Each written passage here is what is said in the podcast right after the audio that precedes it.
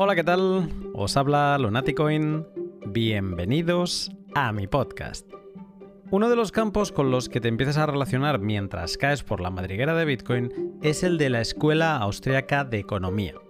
Casi sin querer te empiezas a cruzar con nombres como Mises, Hayek, Wenger o Rothbard y con teorías que aunque sean del siglo XIX suenan mucho a Bitcoin. ¿Cómo es esta escuela de teoría económica y por qué los bitcoiners nos podemos sentir identificados? ¿Quiénes son sus primeras figuras y qué podemos aprender de ellos? De todo esto hablaremos en el pod de hoy, pero antes, un momento para mis sponsors. ¿Cómo va eso de acumular Bitcoin? ¿Cómo llevas la volatilidad? Lo dije durante todo 2019 y 2020. La mejor manera de acumular Bitcoin sin romperse la cabeza con el precio es practicando Stack Sats. Stack Sats en español se podría traducir como apilar satoshis y esta filosofía de compra, que no es consejo financiero, se basa en comprar de forma recurrente una misma cantidad durante un periodo de tiempo. Pon 50 euros cada semana, cada lunes, va. Pues eh, cada lunes compras 50 euros sin preocuparte del precio. Así promedias el coste de compra, absorbes la volatilidad, las volatilidades locas estas que estamos viendo, y alcanzas la paz mental. Yo practico la filosofía de apilar satoshis en hodlhodl.com, la plataforma web que te permite comprar de otros particulares con total seguridad de que nadie se va a ir con tu dinero y sin tener que dejar datos personales.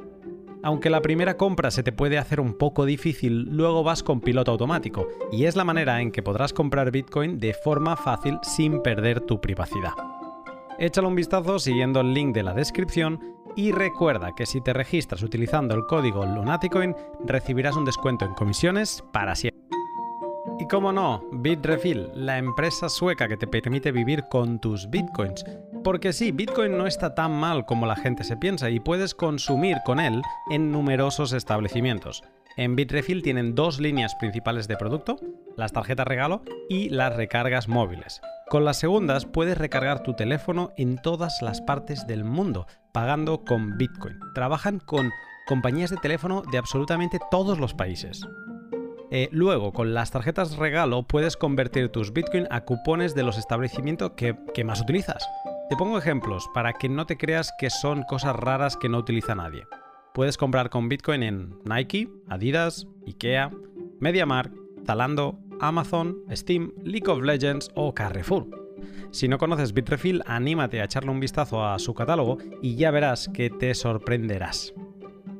Pues bien, tengo la gran suerte de que me acompañe en este pod el profesor Oscar Vara.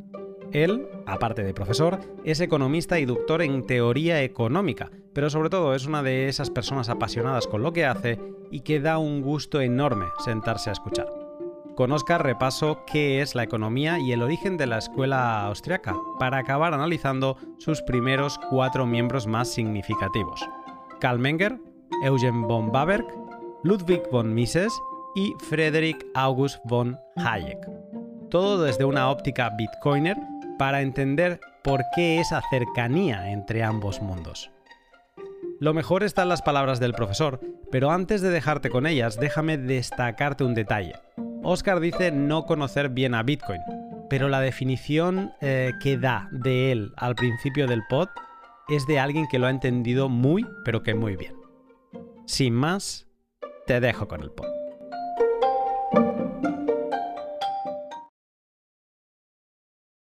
Buenas tardes, Oscar. Hola, buenas tardes. ¿Qué tal? ¿Cómo estás? Muy bien, aquí esperando a, que me hagas preguntas y me metas en el mundo este del Bitcoin, entiendo, ¿no? Bueno, sí. a ver, tampoco eh, pretendo bautizarte, seguro que, estás ya bautizado en Bitcoin, ahora te preguntaré por ello. Eh, de hecho, o sea, yo vengo a drenarte a ti, eh, porque vengo a, preguntarte... ya veremos. Bueno, vale, venga, vamos a ver cómo, se desarrolla esto.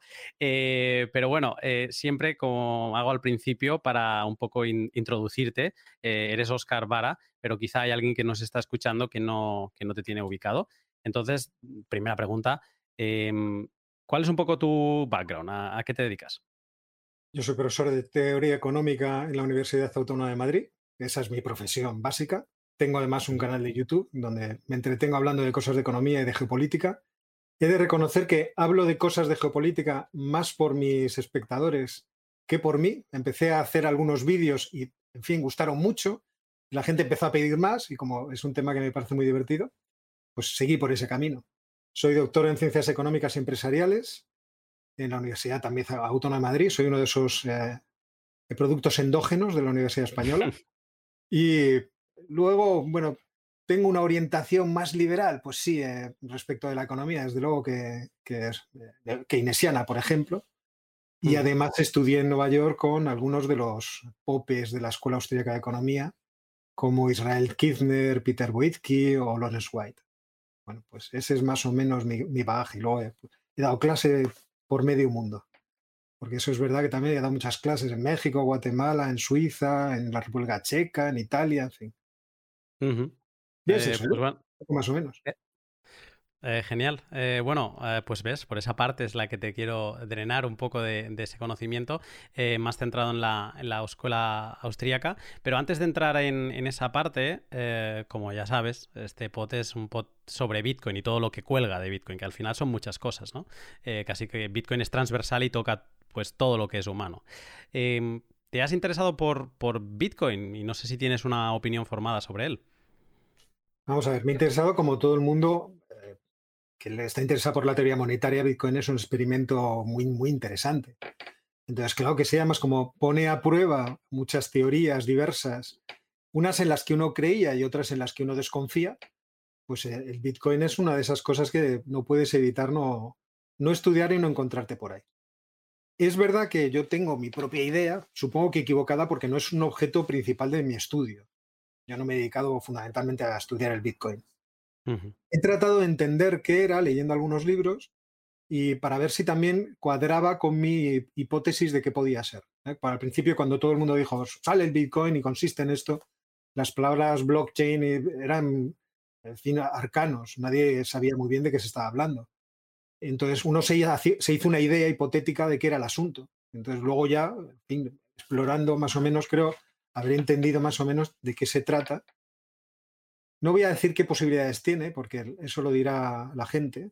El Bitcoin creo que en gran medida va a ser el resultado de la aceptación del público y lo está siendo. O sea, lo que es del Bitcoin el resultado de lo que la gente quiere y ve en el Bitcoin y las utilidades que, le, que entiende que tienen. Pero claro, eso también puede variar con el tiempo. Entonces, por ahora yo entiendo que el Bitcoin es un experimento abierto, que no está mm. terminado ni muchísimo menos. Eh, Bitcoin está, es, parte del tema de hoy, pero mm, como es un actor secundario, eh, no me quiero centrar en él, pero sí que te voy a hacer una última pregunta, eh, siguiendo con, lo que decías.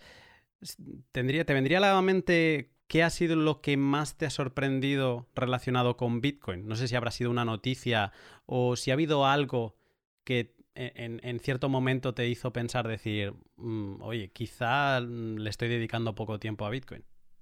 Pues eh, sé exactamente cuándo, además. O sea, esta es, es una pregunta que, es curiosa porque sé exactamente cuándo. Yo di clase a un grupo de administración de empresas en la autónoma que era muy bueno, muy bueno.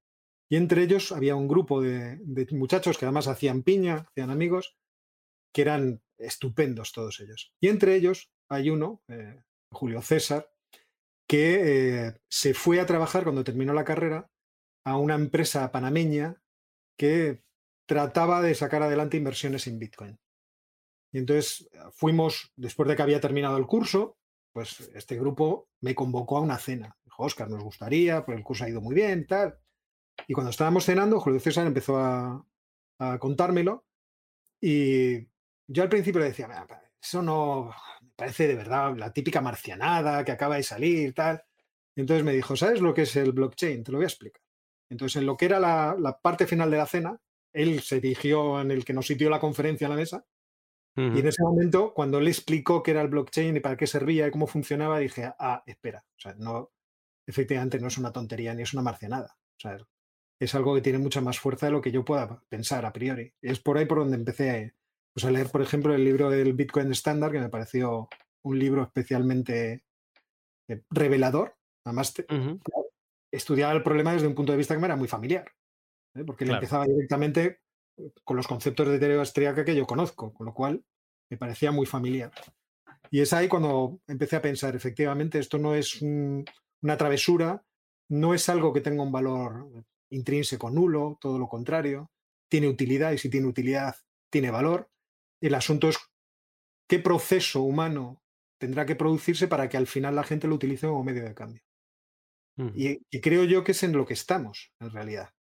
Y todo lo que eso implica, y todo lo que eso implica, que me parece que es lo, que tiene realmente interés en, el Bitcoin. Ahora mismo es un juego especulativo para muchos, pero ese juego especulativo también ha ocurrido con otros medios de pago. Entonces, ¿eso puede ser una vía para convertirse en medio de pago? Absolutamente, claro. Mm.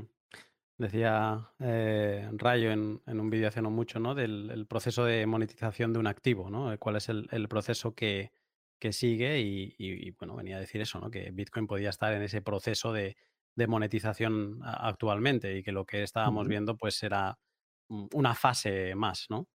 No lo conozco, pero claro, no sabemos exactamente, o sea, ha habido muchos procesos de monetización de cosas diversas. ¿eh? podemos decir activos o podemos decir también bienes reales. ¿eh? Hay muchos bienes materiales, eh, los cigarros en la, Segunda Guerra Mundial, en los campos de concentración, ese tipo de bienes que de repente, así, de repente aparece algo que en principio no es un, título de deuda ni nada por el estilo, que es bueno, la idea que tenemos del dinero moderno, y a través de eh, la perspicacia que tienen los individuos, pues va emergiendo el valor que tiene, la utilidad, mejor dicho, que tiene ese bien para unas determinadas funciones, por ejemplo, para la función monetaria. Y luego es cuestión de que el resto de los individuos vean lo que está viendo la gente que, va de líder, los que están entendiendo cuál es la utilidad que está teniendo ese, ese objeto en concreto o ese activo en concreto. Entonces, ese proceso es el que yo creo que ahora está enmascarado porque el Bitcoin pues está en 50 mil dólares y... Precio. Claro, entonces a la gente lo que le llama la atención es, oh, si yo lo hubiera comprado en su origen ahora tendría, si hubiera gastado mil euros, tendría 50 millones. Entonces, yo entiendo que a la gente eso le emocione mucho.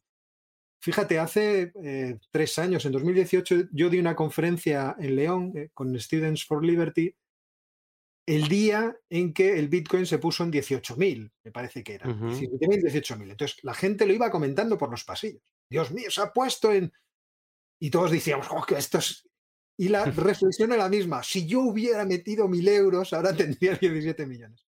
Entonces, ahora estamos en ese, en ese proceso. Pero la utilidad que tiene como realidad, porque quizá eso es también un punto que la gente olvida. Como el Bitcoin es una realidad, aunque sea una realidad que es almacenada en forma de unos y ceros en memorias. No tangible. Claro, aparentemente no tangible, ¿eh? porque es una realidad física. O sea, hay un proceso físico que se produce dentro de nuestros ordenadores y se expande de, manera eh, ubicua por todos los ordenadores que están conectados a esa red. Pero como es esa realidad, esa realidad tiene una utilidad en concreto. Entonces, esa utilidad es la que deberá emerger en un momento es la utilidad de ser medio de pago, está a lo que me estoy refiriendo, en algún momento en muchas personas distintas para que de repente vaya cambiando su signo. Aún así, aunque cambie el signo, pero esto ya lo podríamos hablar más largo, su valor seguirá aumentando.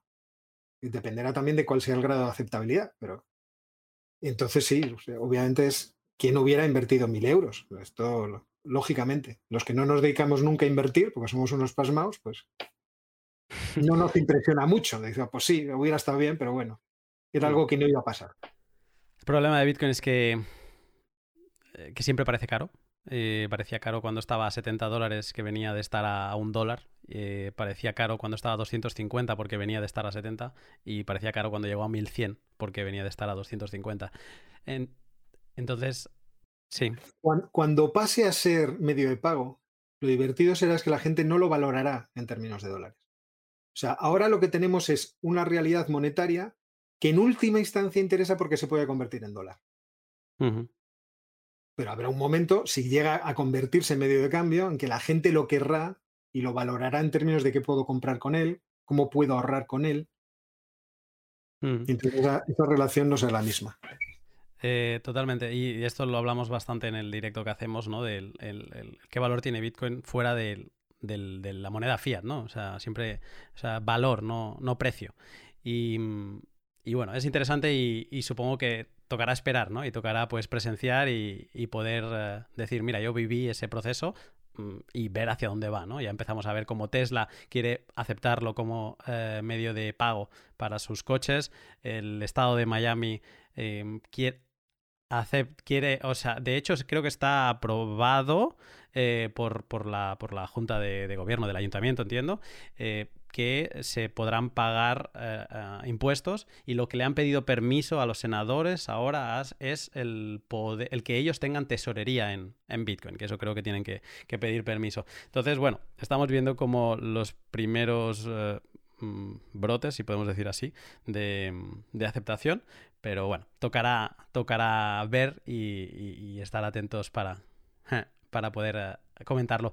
Eh, pero bueno, eh, es muy interesante esta conversación, pero de hecho eh, te he invitado para hablar, porque Bitcoin al final es, es muchas cosas, ¿no? lo que decíamos, tú hablabas del libro de, de Seifadin Amos, del, Bitcoin Standard, el patrón Bitcoin, y, y es que este pot es un ejercicio de acercarnos a una realidad que no todos los bitcoiners estábamos relacionados. De hecho, yo, por ejemplo, tenía apatía por la economía, porque cada vez que intentaba entrar a... yo soy de formación arquitecto, pero cada vez que intentaba acercarme a la economía, eh, me hablaban un idioma que yo no entendía. Eh, Ahora entiendo que es algo más relacionado con lo keynesiano, ¿no? Eh, eh, o sea, es como que hay demasiadas variables y que todo pende de un hilo y una cosa afecta a la otra. Pero me hablaban un idioma que decía, vale, sí, quizás si me dedico a estudiar cuatro años de mi vida, a lo mejor empiezo a entender mm, de, qué va esto de la economía, ¿no? Pero bueno, con Bitcoin... Eh, Bitcoin, entre otras cosas, te acerca a una economía, una economía distinta, una economía que eh, la encuentras incluso más sensata, que es esta economía de la, de la escuela austríaca. Entonces, eh, pues nada, mm, te pedí por email, te solicité poder grabar contigo para un poco entender qué es, eh, qué es esto de la escuela austríaca y un poco cuáles serían sus primeras figuras. Pero antes de asaltar, quizá es casi necesario hacerte una pregunta muy básica, que no sé si será como cuando le preguntas a un bitcoiner qué es Bitcoin, que es como la pregunta más, eh, más difícil a veces de, explicar, pero mm, ¿qué es la economía? Bueno, esa es una pregunta muy fácil de responder. Lo que pasa, yo lo que no entiendo es por qué la, gente le produce tanto misterio. Entonces, si te parece, vamos a dividir dos cosas. O sea, una, ¿para qué es la economía? La economía es para satisfacer necesidades. ¿eh? Nosotros somos animales, pero no cualquier tipo de animal. Entonces tenemos necesidades, en principio las necesidades básicas de la supervivencia, pero como no somos cualquier animal y somos capaces de crear nuestro propio mundo cultural, además eh, generamos todo tipo de necesidades eh, extraordinarias. ¿no? Por ejemplo, yo tengo aquí enfrente, fíjate, un piano y unos lienzos pintados por mí. Pues la persona que, que le gustan estas cosas, pues necesita determinados bienes para poder satisfacer esas necesidades. Y eh, la economía, todo el sistema económico es eh, la forma en la cual se eh, produce la generación de todo aquello que satisface nuestras necesidades. Y los empresarios, por eso son una pieza tan sumamente importante, porque son los que se dan cuenta de cuando las necesidades están más, mal satisfechas o no están satisfechas en absoluto. O se van anticipando incluso. Yo creo que va a haber una necesidad entonces, eso es el sistema económico o, el para qué de la economía. Y el qué es la economía, yo creo que se puede reducir a qué estudia la economía. Y la economía estudia qué hacemos nosotros y cómo lo hacemos para conseguir satisfacer esas necesidades. Entonces, el, qué hacemos son acciones. Y esto todas las eh, escuelas de pensamiento, excepto los que son muy empiristas y se han ido por, por el camino de la ciencia natural más eh, extrema, todos los e-, economistas pensamos que la teoría económica estudia acciones, acciones de las personas. No cualquier tipo de acción, sino acciones que eh, buscan un propósito, buscan satisfacer una necesidad en un entorno de escasez. Yo no tengo todo lo, que necesito para poder satisfacer mi necesidad sin tener que pensarlo, sin tener que eh, sufrir, sin tener que tomar una decisión, y por lo tanto me veo obligado a esto, a tomar una decisión, a sufrir. Eh, el asunto es cómo poder eh, reflejar eso, lo que es la acción de las personas, de manera que sea rigurosa, para que las consecuencias o las, lo que vamos a deducir a partir de esa forma de pensar el problema sea más o menos cierto. Cierto en el sentido de que se, se, sigue de lo que nosotros hemos creado. ¿Cómo podemos hacer eso? Y es verdad que ha habido muchas escuelas de pensamiento económico y la más exitosa es la que gente como tú se encuentra cuando empieza a estudiar la economía, que es una aproximación muy positivista, muy cientificista, en la que eh, el asunto es, bueno, vamos a tratar de simplificar mucho el problema con el objetivo principal de poder medir, de poder aplicar eh, estrategias y técnicas econométricas y estadísticas para poder ver qué relaciones hay entre las variables si pudiera ser en términos muy puros, ¿no? entre una variable y otra solamente, olvidando un poco las interacciones. Y entonces eso a las, personas normales y corrientes que entienden más o menos cuál es el problema de la economía. La economía es que, oiga, este señor necesita eh, cebollas y aquel necesita un vehículo. ¿Y esto cómo se explica? ¿Cómo mm, se, cogen las materias primas, se transforman y al final en un mercado se llega a un acuerdo entre las personas y de ahí surge una cosa llamada precios? Entonces, las personas normales que entienden esto, porque lo hacen todos los días, cuando se van a, la eh, teoría económica ortodoxa, pues se aterran, dicen, Dios mío, ¿esto qué es? No les hablan, como tú has dicho, en un idioma que ellos pueden entender. Entonces, luego hay otras escuelas que tratan de plantear la cuestión con este idioma. Una es la keynesiana. Keynes, que es distinto en realidad de la escuela keynesiana, hablaba más o menos ese idioma y luego lo mezclaba con otras cosas. Bien, lo que planteaba es, los seres humanos son muy imperfectos, entonces, como son muy imperfectos, se van a equivocar mucho, nos van a llevar a desastres, que venga el Estado y lo corrija. Entonces, es una buena receta. ser humano es falible, muy falible, no es fiable, que alguien le lleve de la mano. Y la escuela austríaca se plantea el problema de, de una forma parecida a esta de Keynes, pero con mucha más confianza. Dice, vamos a mm. ver, aquí eh, tenemos otra, otro punto de vista que tratar. vamos a coger un señor normal de la calle. Este señor normal, ¿cómo trata de conseguir lo que desea? ¿Cómo juzga qué es lo que le parece valioso? ¿Cómo incluso eh, pelea dentro de sí para determinar cuáles son los fines a los cuales va a tener que dedicar sus recursos escasos? Porque esos fines también compiten. Yo no puedo hacerlo todo porque tengo un sueldo. Si tuviera la fortuna de Bill Gates, pues obviamente no tendría este tipo de problemas. si hubiera invertido en, bitcoins eh, al, principio, pues no tendría estos problemas, pero se tiene. Y entonces, el, planteamiento, por así decirlo, de los austríacos es un planteamiento que cualquiera, cuando empieza a, estudiarlo, lo ve próximo. O sea, no se simplifica al ser humano mucho. Uno mm. puede entender que lo que le están describiendo es una persona más o menos como él que toma decisiones, que busca eh, eh, cumplir con sus objetivos y que además, como se sabe eh, limitado, busca la colaboración de otros. Yo necesito a otros para poder conseguir lo que quiero. Y, eso también produce procesos de civilización, reordena las, interacciones sociales. Entonces uno va viendo cómo la, escuela austríaca en cierto modo va, floreciendo, se va abriendo y se va derramando fuera de la economía a otros ámbitos, al ámbito del derecho, por ejemplo. Y esto yo creo que es lo que interesa o, gusta mucho a las personas que eh, tienen una visión práctica empresarial de la realidad, pero no tienen estudios de economía. Mm. Y es por eso que las escuelas de negocio más importantes se explican cosas que son escuela austríaca sin decirlo. Por ejemplo, ¿eh? cuando uno coge los libros, pues no te diría la teoría U de, de, de, Otto Schamner, ¿no? Es el este tipo de teorías que hay de cómo se tiene que organizar la empresa, como, o la de eh, Frederic Laloux, por ejemplo, cuando habla eh, su libro sobre las organizaciones que tienen que ser planas. Él lo que está describiendo en realidad es el mundo austriaco, las teorías austriacas, pero sin citarlas, porque incluso muchos de ellos no saben que existen. Entonces, hay mucha gente, ya resumiendo y por terminar la, parrafada, mucha gente que, sin ser profesional de, esto, pero siendo una persona práctica que maneja y, vive la economía día a día, tiene ya un esquema mental muy parecido al del austríaco y cuando descubre la escuela austríaca, pues le encajan cosas. Dice, ay, sí, esto lo veo, claro. Hmm. No, de, hecho concuerdo porque alguna, alguna clase que otra en estas escuelas eh, famosas ¿no? de, negocios eh, he asistido y recuerdo cómo te explicaban una, charla genial sobre marketing y, te explicaban, ¿no? A Amazon le cuesta tanto producir el, libro, el Kindle, ¿no? El lector electrónico. Normalmente vende con este tipo de margen del 30% en todos sus productos de, media, ¿no?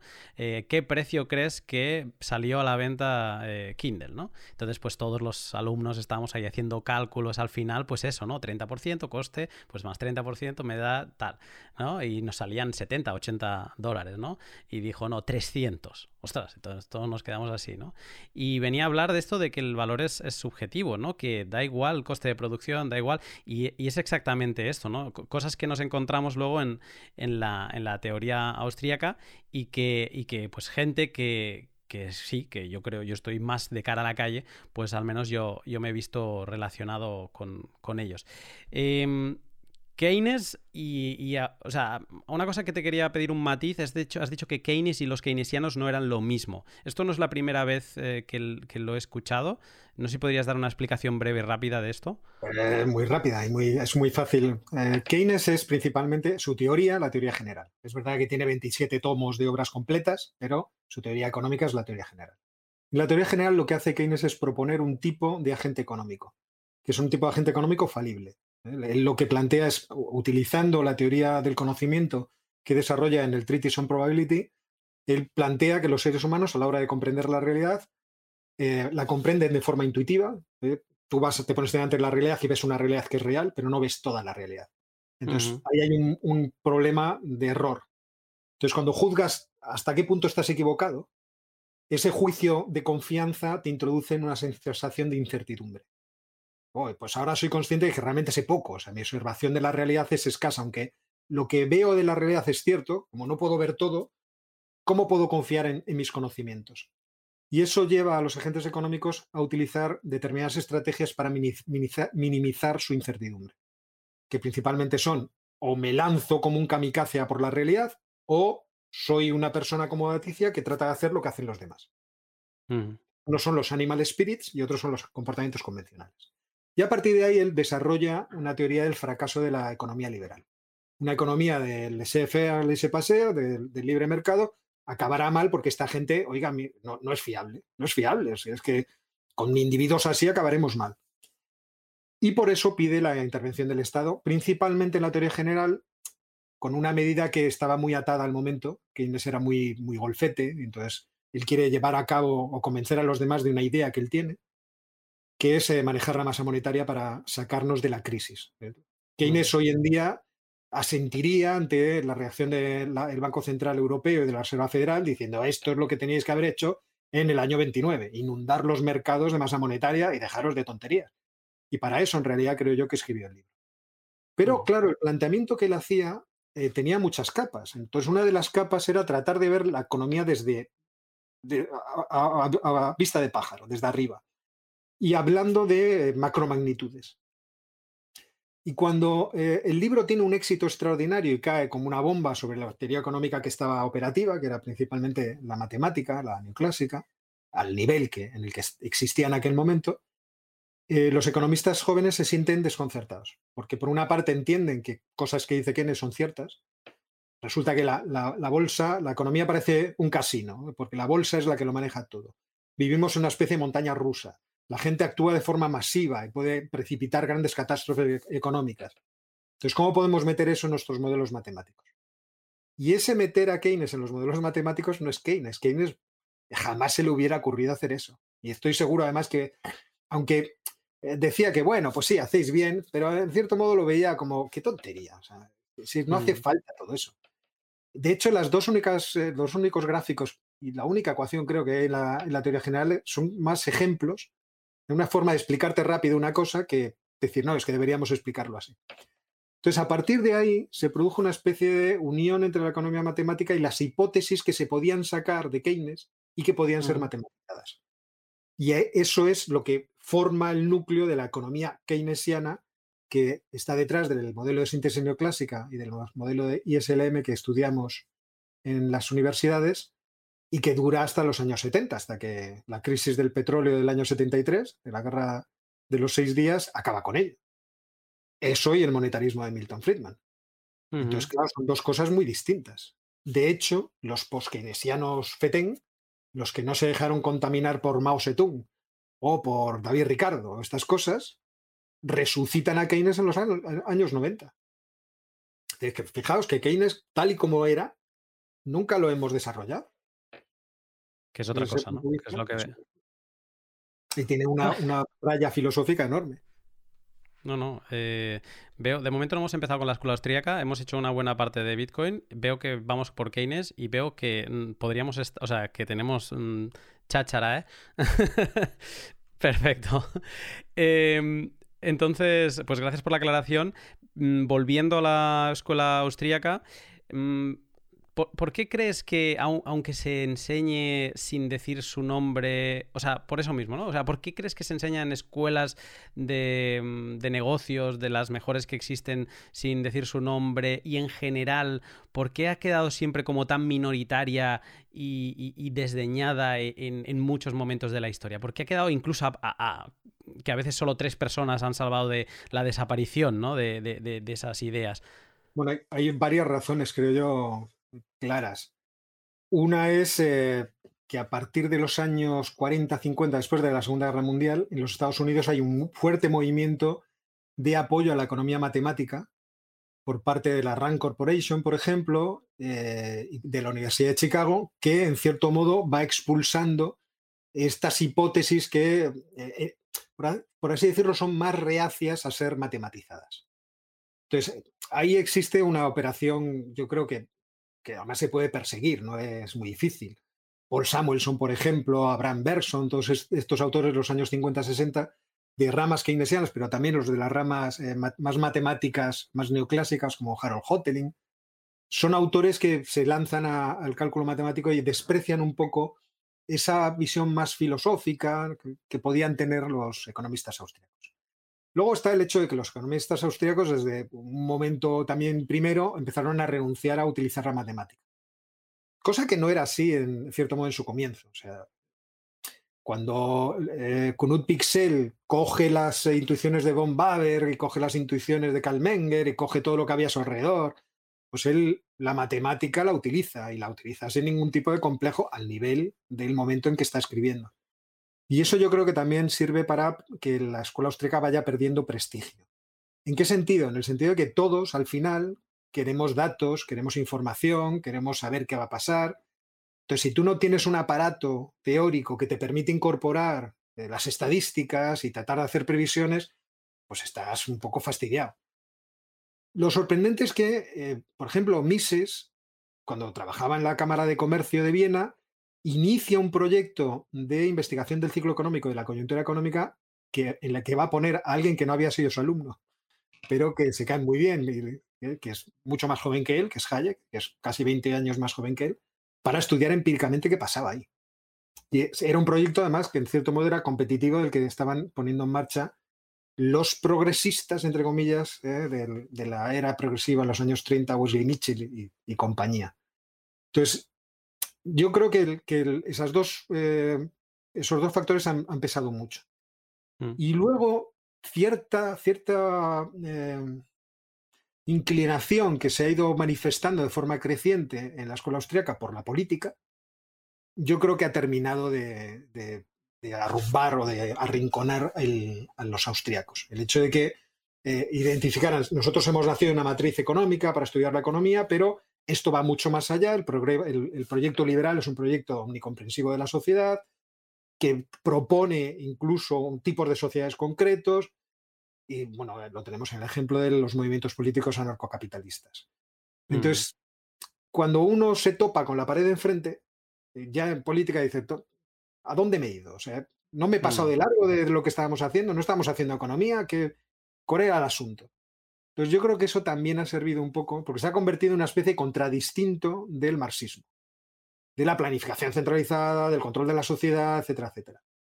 Y entonces la, escuela neoclásica, que sigue midiendo y utilizando la estadística y, peleándose los pobres por tratar de entender, las cosas empíricamente, pues claro, miran a su alrededor y dicen, estos tíos se han perdido. Entonces, ah, solo quedamos nosotros. Y miran, estos son homeópatas, porque claramente se han ido a explicar cosas muy raras.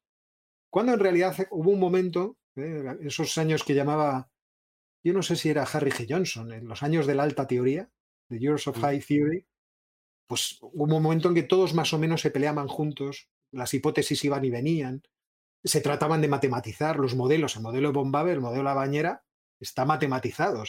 se puede ver en el libro de, de Mark Blau, el de Teoría Económica en Retrospección. No, el modelo no lo hizo Mark Blau, lo hizo otro. Pero vamos, quiero decir que todas esas cosas, hubo gente que dijo, qué buena hipótesis, vamos a matematizarlo, vamos a tratar de sacarle todo el jugo. Yo creo que ese es el, problema quizá con el que se ha encontrado la escuela. Sí, quizá ahora te escuchaba y quizá me ha venido esa, que perdemos contexto, ¿no? A veces eh, pensando las cosas y que quizá en, esa, en ese siglo XX eh, era como hacer de todo ciencia y como el respeto que había detrás de la ciencia y quizá esa parte de la no tener matematización eh, lo dejó más en, pues en, le perdió ese grado de reconocimiento, ¿no? Que, que otros, pues con esa parte matemática quizás sí que tenían. Estoy intentando, estoy imaginando, ¿eh? desde, desde mi silla. vamos a ver, y no, no de forma desinteresada. O sea, los que han utilizado la matemática reniegan de los demás no de forma desinteresada. Porque existen muchas formas de estudiar empíricamente la realidad. Y también la realidad económica. Pero si tú tienes un modelo económico que solamente mira 20 eh, variables y fuerzas a que solamente exista medición de 20 variables, pues entonces claro, todo el resto del universo queda fuera. O sea que no, mm. tampoco, tampoco lo vamos a, vamos a quitarle el valor eh, ideológico que tiene la, la, escuela neoclásica, que obviamente también lo tiene. ¿eh? Pero, es cierto que cuando tú lo ves desde fuera, ellos han quedado como una especie, todos con bata blanca, muy asépticos con el ordenador, diciendo, pues yo hago esto y no me meto en política, yo te estoy diciendo lo que observo, lo que veo, las relaciones. Hmm. Creo que al final les ha pasado un poco lo mismo que a los políticos, que es que hablan un idioma que la gente no entiende, o al menos no es el idioma de la gente, y eso pues mm, acaba llevando a, que de golpe escuches a cosas de... te leas el, patrón Bitcoin, que, el otro día comentaba por Twitter, y pues había gente que me comentaba, hostia, pero esto no está bien, esto está así, así, pero eh, que al final, sin tener mucho conocimiento, te lees eso y dices, razonable, y lo, y lo he entendido y me parece eh, sobre todo razonable, ¿no? Es, lo, es, lo, más importante. Un poco para, para conocer, porque eh, cuando te escribí la primera vez te dije, mira, yo realmente no sé, o sea, creo que tengo una idea de, quiénes son los personajes de, importantes de la, de sí, sobre todo de la escuela austríaca, ¿no? Un poco los que, por, por lo que leo. Mucha gente aprendemos en Bitcoin, aprendemos un montón eh, en Twitter y entonces en Twitter pues te vas cruzando con diferentes nombres y yo te los lancé y un poco tú me los ordenaste y, eh, me planteaste algunos que, no tenía. Por cuestión de tiempo mm, no vamos a, tocar todos, por ejemplo a Rothbard no, no vamos a llegar, pero bueno, vamos a intentar tratar los, eh, los siguientes, ¿no? Karl Menger, mm, Bom, Baberg, Ludwig von Mises y Hayek. Entonces, te pregunto por el primero. Eh, Karl Menger. Eh, parece ser como el, padre o, el, eh, que inicia todo esto de la escuela austríaca. no sé si podrías explicar un poco quién era Menger y, qué planteó en este libro, ¿no? que es el, Principios de, Economía Política. Vamos a ver, Menger es el tipo que, que baja el, unos problemas que ya estaban, por así decirlo, en el aire, o algunos planteamientos, y los baja a tratar de explicar la realidad económica teniendo en cuenta también el ámbito en el que estaba. Eh, Karl Menger, fíjate, es una historia curiosa, porque Karl Menger es un miembro del, Imperio Austrohúngaro que nace en, Polonia, en realidad, igual que nace en Ucrania. Pero todos formaban parte del Imperio Austrohúngaro entonces todos van a Viena a estudiar y a hacer su carrera este eh, le hacen tutor del príncipe Rodolfo y comienza a trabajar eh, en cuestiones de economía. Eh, y teniendo en cuenta que en el ambiente cultural de la Viena de su época, los que triunfaban explicando las cosas eran los de la escuela historicista, él trata de mm, aportar una perspectiva a la hora de estudiar los problemas sociales que amplíe el problema que planteaban los historicistas. Los historicistas decían, no, las cosas son tan sumamente complejas que solo podemos conocer casos concretos. Entonces tenemos que, ver cuáles son los tipos históricos eh, como producto de acumular mucho conocimiento de lo que ha sucedido en un determinado fenómeno histórico, pero no proponían ninguna explicación teórica de lo que ocurría. Y entonces mm. Menger dice, oiga, vamos a ver, es que la, explicación teórica de lo que ocurre en la historia es el ser humano. El ser humano actúa y entonces, pues fíjese usted, provoca todo tipo de cosas actuando solo y en combinación con otros, incluso actuando colectivamente. Entonces, esto además explica muchas cosas. ¿Cómo podemos mm, bajar este problema y tratar de estudiarlo de forma racional? Bueno, teniendo en cuenta que la historia del pensamiento económico venía de una teoría valor-trabajo, que, nace de Adam Smith, la recoge de David Ricardo y luego entusiásticamente la adopta Karl Marx para explicarnos el fenómeno de la plusvalía, pues muchos pensadores, eh, yo creo que a mediados del siglo XIX empiezan a pensar que, no, que el, valor de las cosas es subjetivo claramente. Que a ti te puede gustar mucho una cosa y, estar dispuesto a ofrecer mucho a cambio de ella un día y al día siguiente, pues no, porque las circunstancias cambian o tú cambias. Entonces, a mí me gustaba mucho el heavy metal y yo ya me, melena y chupa de cuero y esas cosas. Me cayó el pelo, el heavy metal me sigue gustando, pero ya no me pongo chupa de cuero y esas cosas no tengo esa necesidad. Entonces, las cosas van cambiando, afortunadamente las cosas evolucionan. Y entonces lo que plantea, como otros autores, como digo, es, ¿no podríamos investigar cómo toman decisiones los individuos teniendo en cuenta que a medida que tú consumes, aquello que consumes te va satisfaciendo menos porque la necesidad va agotándose, o sea, la va satisfaciendo? Esto no podría ser una buena idea. y aquí estamos utilizando una perspectiva subjetiva desde el individuo que nos explica cuándo va a decidir dedicar sus recursos a un bien y a otro, porque la variación de su satisfacción es distinta dependiendo de la circunstancia en la que esté. Esto no sería razonable. Y esto lo hace, lo piensa él, pero lo piensa también de forma simultánea, ¿eh? simultánea, porque publican las, las, escuelas de pensamiento, es que son una cosa sorprendente, modernas, nacen todas entre 1871 y 1874. Pues lo explican también eh, William Stanley Gibbons en Cambridge, en su libro también de, economía política, pero él queriendo matematizarlo. Y luego León Balras también queriendo matematizarlo, pero tratando de tener una visión de todo el universo económico, a través de un modelo que él llama de equilibrio general, en sus elementos de economía pura. Y lo que pasa es que la, la, ventaja, por así decirlo, que tiene Menger es que como no está interesado por matematizarlo, que es la obsesión que tienen los otros, los otros sienten la necesidad de llevar las matemáticas al estudio de los seres humanos, cosa que Menger le importa tres pepinos. Entonces Menger tiene mucha más libertad para especular y pensar a partir de, lo que él ha pensado del ser humano, cómo se puede aplicar a explicar realidades. ¿Qué realidades? Aquellas que surgen de la interacción de las personas. Yo, buscando mis objetivos y mis fines, contacto con otras personas, interactúo con ellas y voy aprendiendo cuáles son las formas mejores para conseguir lo que deseo. Y en el momento en que voy adoptando esos comportamientos, los otros pueden imitarme al ver que yo tengo éxito. Y entonces hacemos emerger una pauta de comportamiento colectiva, social, que se transforma en una institución, una institución social. Y entonces él dice, el dinero, os voy a explicar cómo surge el dinero a través de un proceso de este tipo. O sea, la gente qué es lo que quiere, bienes. ¿Cómo los persigue? Primero, por sus propias fuerzas. Ya se darán cuenta más tarde o más temprano que hacer, por ejemplo, un cacharro de estos solo, solo mm, lo tienes difícil. Entonces, tengo que especializarme en algo que ofrecer a cambio que ir buscando ese, e, el, tratar de conseguir lo que yo deseo más fácilmente. Hay gente que se da cuenta de que hay bienes que, por lo que sea, una gran cantidad de personas valoran. Y entonces surge la, la función empresarial, eso que a los austríacos posteriores, aparte de Israel Kittner, llaman la función empresarial. La perspicacia de darte cuenta, como dice Huerta de Soto, de, ah, fíjate, si, me, si yo acumulo ese bien, entonces voy a poder ir a, casa, a la casa de cualquiera a ofrecerlo y conseguir lo que quiera. Y cuando los demás ven que tú te haces rico, en el sentido de que satisfaces más necesidades que los demás y mejor, pues no en otra cosa consiste ser rico. Entonces los demás dicen, yo también quiero. Y como yo también quiero, voy a hacer lo que hace Que es, por otra parte, lo que hace todo el mundo. Por ejemplo, una de las razones por las que Bitcoin está subiendo tanto últimamente, porque la gente dice, yo también quiero hacerme rico. O porque los niños, si quieren hacer youtubers o futbolistas. Yo también me quiero hacer rico. Y llevar la vida que llevan los demás, esos, esos Cristiano Ronaldo y compañía. Al final es yo también quiero satisfacer eh, a, más ritmo y a más velocidad mis necesidades. Y tener que. o más perfectamente.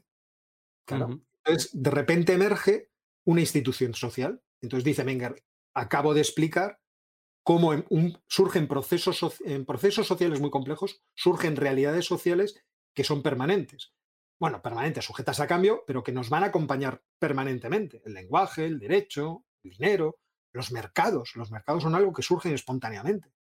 Entonces, y, fíjate, y el libro se lo, eh, eh, se lo dedica a, me parece que era a Schmoller, ¿no? El, Mira, te he explicado tu problema y los otros vomitan. Dicen, no, pues vaya usted a la porra. Y él entonces se tiene que meter en la guerra del método para pelearse con ellos. Pero quiero decir, esa libertad que le da el no tener que matematizar le hace ver mucho más lejos. Dice, caramba, fíjate toda la aplicación que, tiene esto. Y es ahí donde realmente está contenido casi todas las, la escuela austríaca. Luego había que desarrollar muchas cosas. Y es a lo que se dedican los que vienen después. Pasa que la escuela austríaca es curiosa en eso, porque es muy poca gente, muy valiosa, que se van pasando la antorcha unos a otros y cada uno va empujando el carrito un poco más allá, con sus peculiaridades, pero lo va empujando un poquito más allá.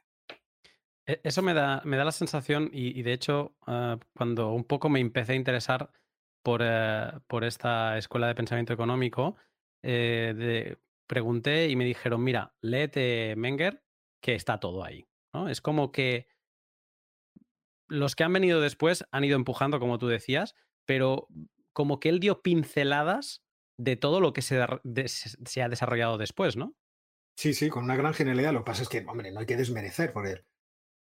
cuando llega Mises y, ¿cómo decirlo?, codifica todo lo que habían hecho varios dispersos por ahí, Haberler, Visser, von y lo codifica, y, tal y como era además su carácter. ¿no? voy a hacer una gran obra, decía, os contaba una vez eh, Jesús Huerta de Soto, que en el eh, seminario que daba Mises, eh, cuando él iba a exponer se agarraba a la mesa y empezaba a hablar. Y durante una hora y pico hablaba, agarraba a la mesa, como tenso. Supongo que será una leyenda, pero bueno, da una visión un poco de cómo era este hombre, sistemático, como si fuera una división Panzer, no nos detendremos ante nada. Mm. Realmente lo que él construye es una forma mucho más perfecta y sofisticada de plantear lo que planteaba Menger. O sea, Menger lo mm. plantea, y tú lo entiendes muy bien, pero no basta no basta. Al final necesitas a alguien que lo codifique, lo, haga riguroso, aunque sea desde el punto de vista que lo hace Mises, que también tiene sus historias. Sí, ahora, llegaremos a, Mises. Quería saltar a un, punto em, de quizá por qué los bitcoiners podríamos em, apreciar a, a Kalmenger, ¿no? Entonces quiero repasar contigo tres puntos que he encontrado, que seguramente habría más y alguien especialista pues em, puede estar pensando, ostras, te has dejado esto o aquello, ¿no? Eh, pero bueno, yo he rescatado estos tres, entonces ah, te voy a leer yo un, poco lo que tengo por aquí a ver qué te parece a ti. Eh, nos ha de gustar eh, Menger. Primero por su teoría del valor subjetivo, que dice que el valor no es inherente a ningún bien, sino que se establece en base a la utilidad esperada por cada individuo. Y y supongo que esto nos, ha de gustar por esa parte de que escuchamos mucha crítica, ¿no? El famoso de Bitcoin no tiene valor intrínseco, ¿no? Eh, o el respaldo, que luego también aparecerá. Pero esto podría ser una de las, de las razones por las que interesarnos por, por Menger. Eh, segundo, lo que él llama la ley de la utilidad marginal, que reconoce que cuantas más unidades de un mismo bien se adquieren, la utilidad de cada unidad adicional disminuye. Eh, los ejemplos de, esta, ley eh, me hacen pensar en, la escasez de Bitcoin, ¿no? Y quizás es algo que, tú puedas eh, pues, explicarme o, desarrollar em, ahora.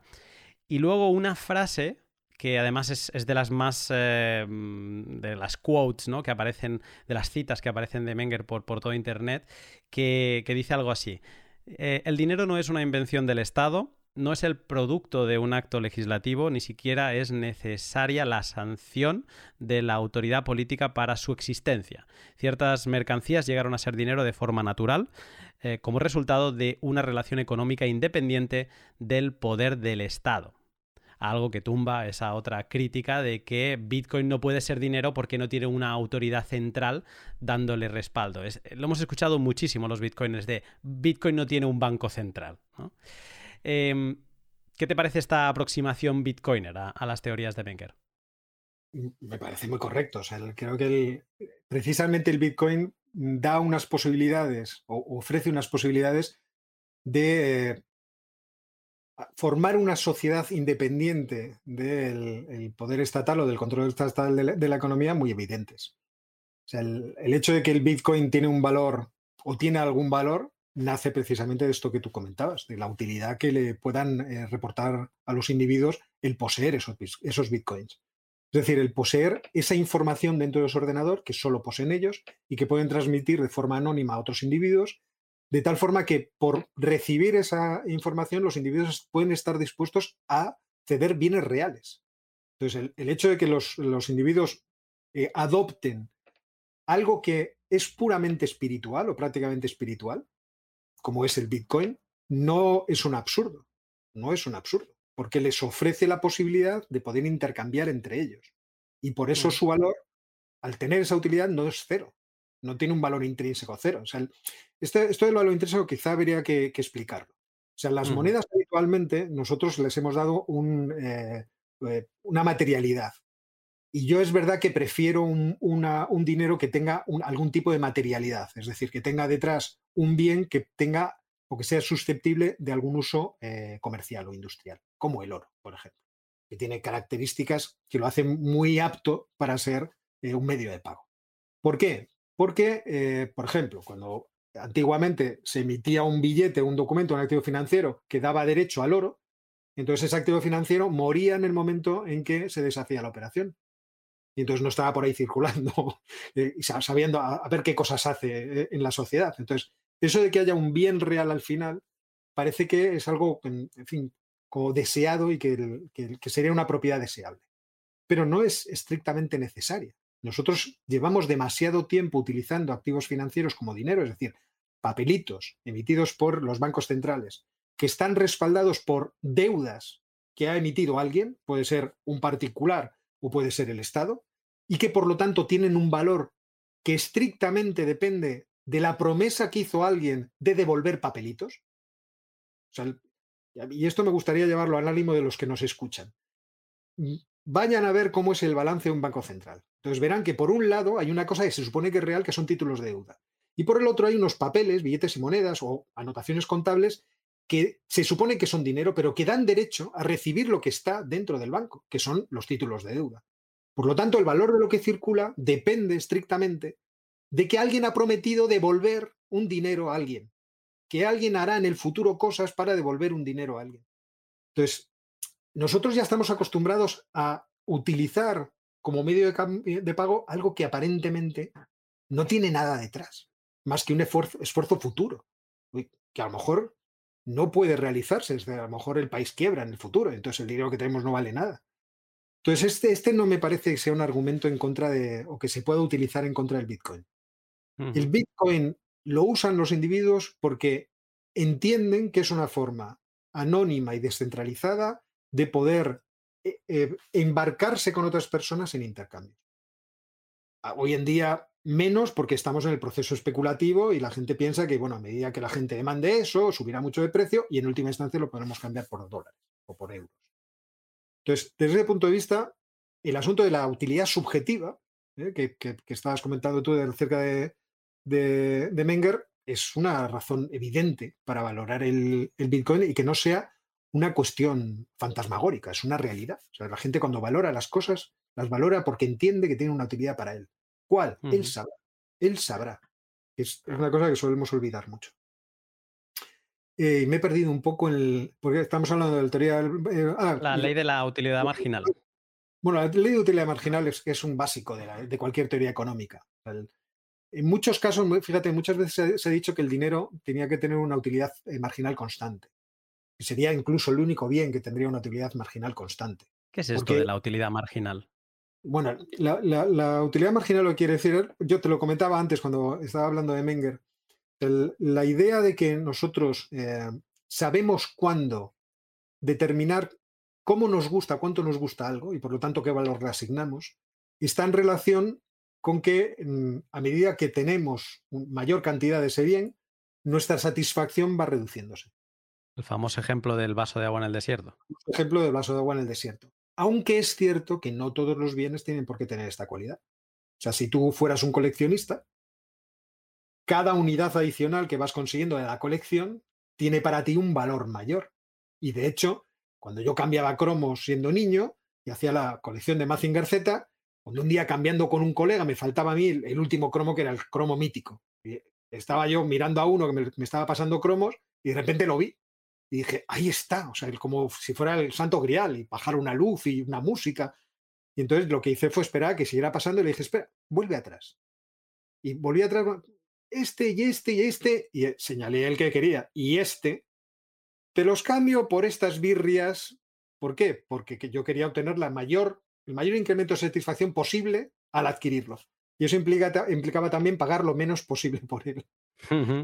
Entonces, también hay casos en que la utilidad marginal puede ser creciente. El incremento, por eso se llama marginal, el incremento de la satisfacción que recibes al consumir unidades adicionales habitualmente debe ser decreciente, pero podría ser constante o creciente, depende. Solo para no dejarlo en el aire, porque he dicho el famoso caso del, agua del desierto, pero quizá alguien no, conoce el ejemplo, eh, vendría a decir lo opuesto al, cromo, ¿no? Que es que si tú estás en el desierto muriéndote de agua y te aparece un, tienes un vaso de agua, por ese vaso de agua eh, lo das todo, ¿no? O sea, matarías exactamente. Eh, si te dan un segundo vaso de agua, pues lo agradeces. Si te dan un tercero, lo agradeces también, pero empieza como a sobrarte. Y ya el cuarto y el quinto no darías ni, vamos, nada por ellos, ¿no? Es como que la utilidad marginal decrece en ese caso. Ese es como el, caso conocido. El de los cromos es el opuesto. Claro, pero aquí estamos hablando de, la paradoja de los diamantes y del agua. Entonces, efectivamente, cuando tú quieres explicar por qué un mismo bien tiene distinto valor dependiendo de las circunstancias, la ley de utilidades marginales decrecientes es lo que te lo explica. Mm. Literalmente es lo que te lo explica, evidentemente. Había un famoso anuncio de patatas fritas que había un tipo que atravesaba el desierto y en mitad del desierto había un bar, entraba en el bar con los labios agrietados, llenos de polvo, y cuando se ponía en la, en la barra decía, deme usted una bolsa de patatas fritas. No era una de cerveza, era el anuncio. Entonces se comía todas las patatas y luego pedía la cerveza. Entonces, cuando pedía la cerveza, obtenía el aumento de satisfacción más grande imaginable. ¿eh? Además, la cerveza que quitaba la sed de forma absoluta. Pero vamos a volver al asunto de, si hace falta que el Estado esté detrás de un, medio de pago. Porque nosotros, claro, esto es una, cuestión muy interesante. Nosotros hemos tenido eh, medios de pago sin Estado hasta el siglo XIX. Sin Estado. No había ningún Estado detrás incluso con bancos comerciales produciendo un tipo de, dinero similar al que nosotros tenemos ahora con los bancos centrales.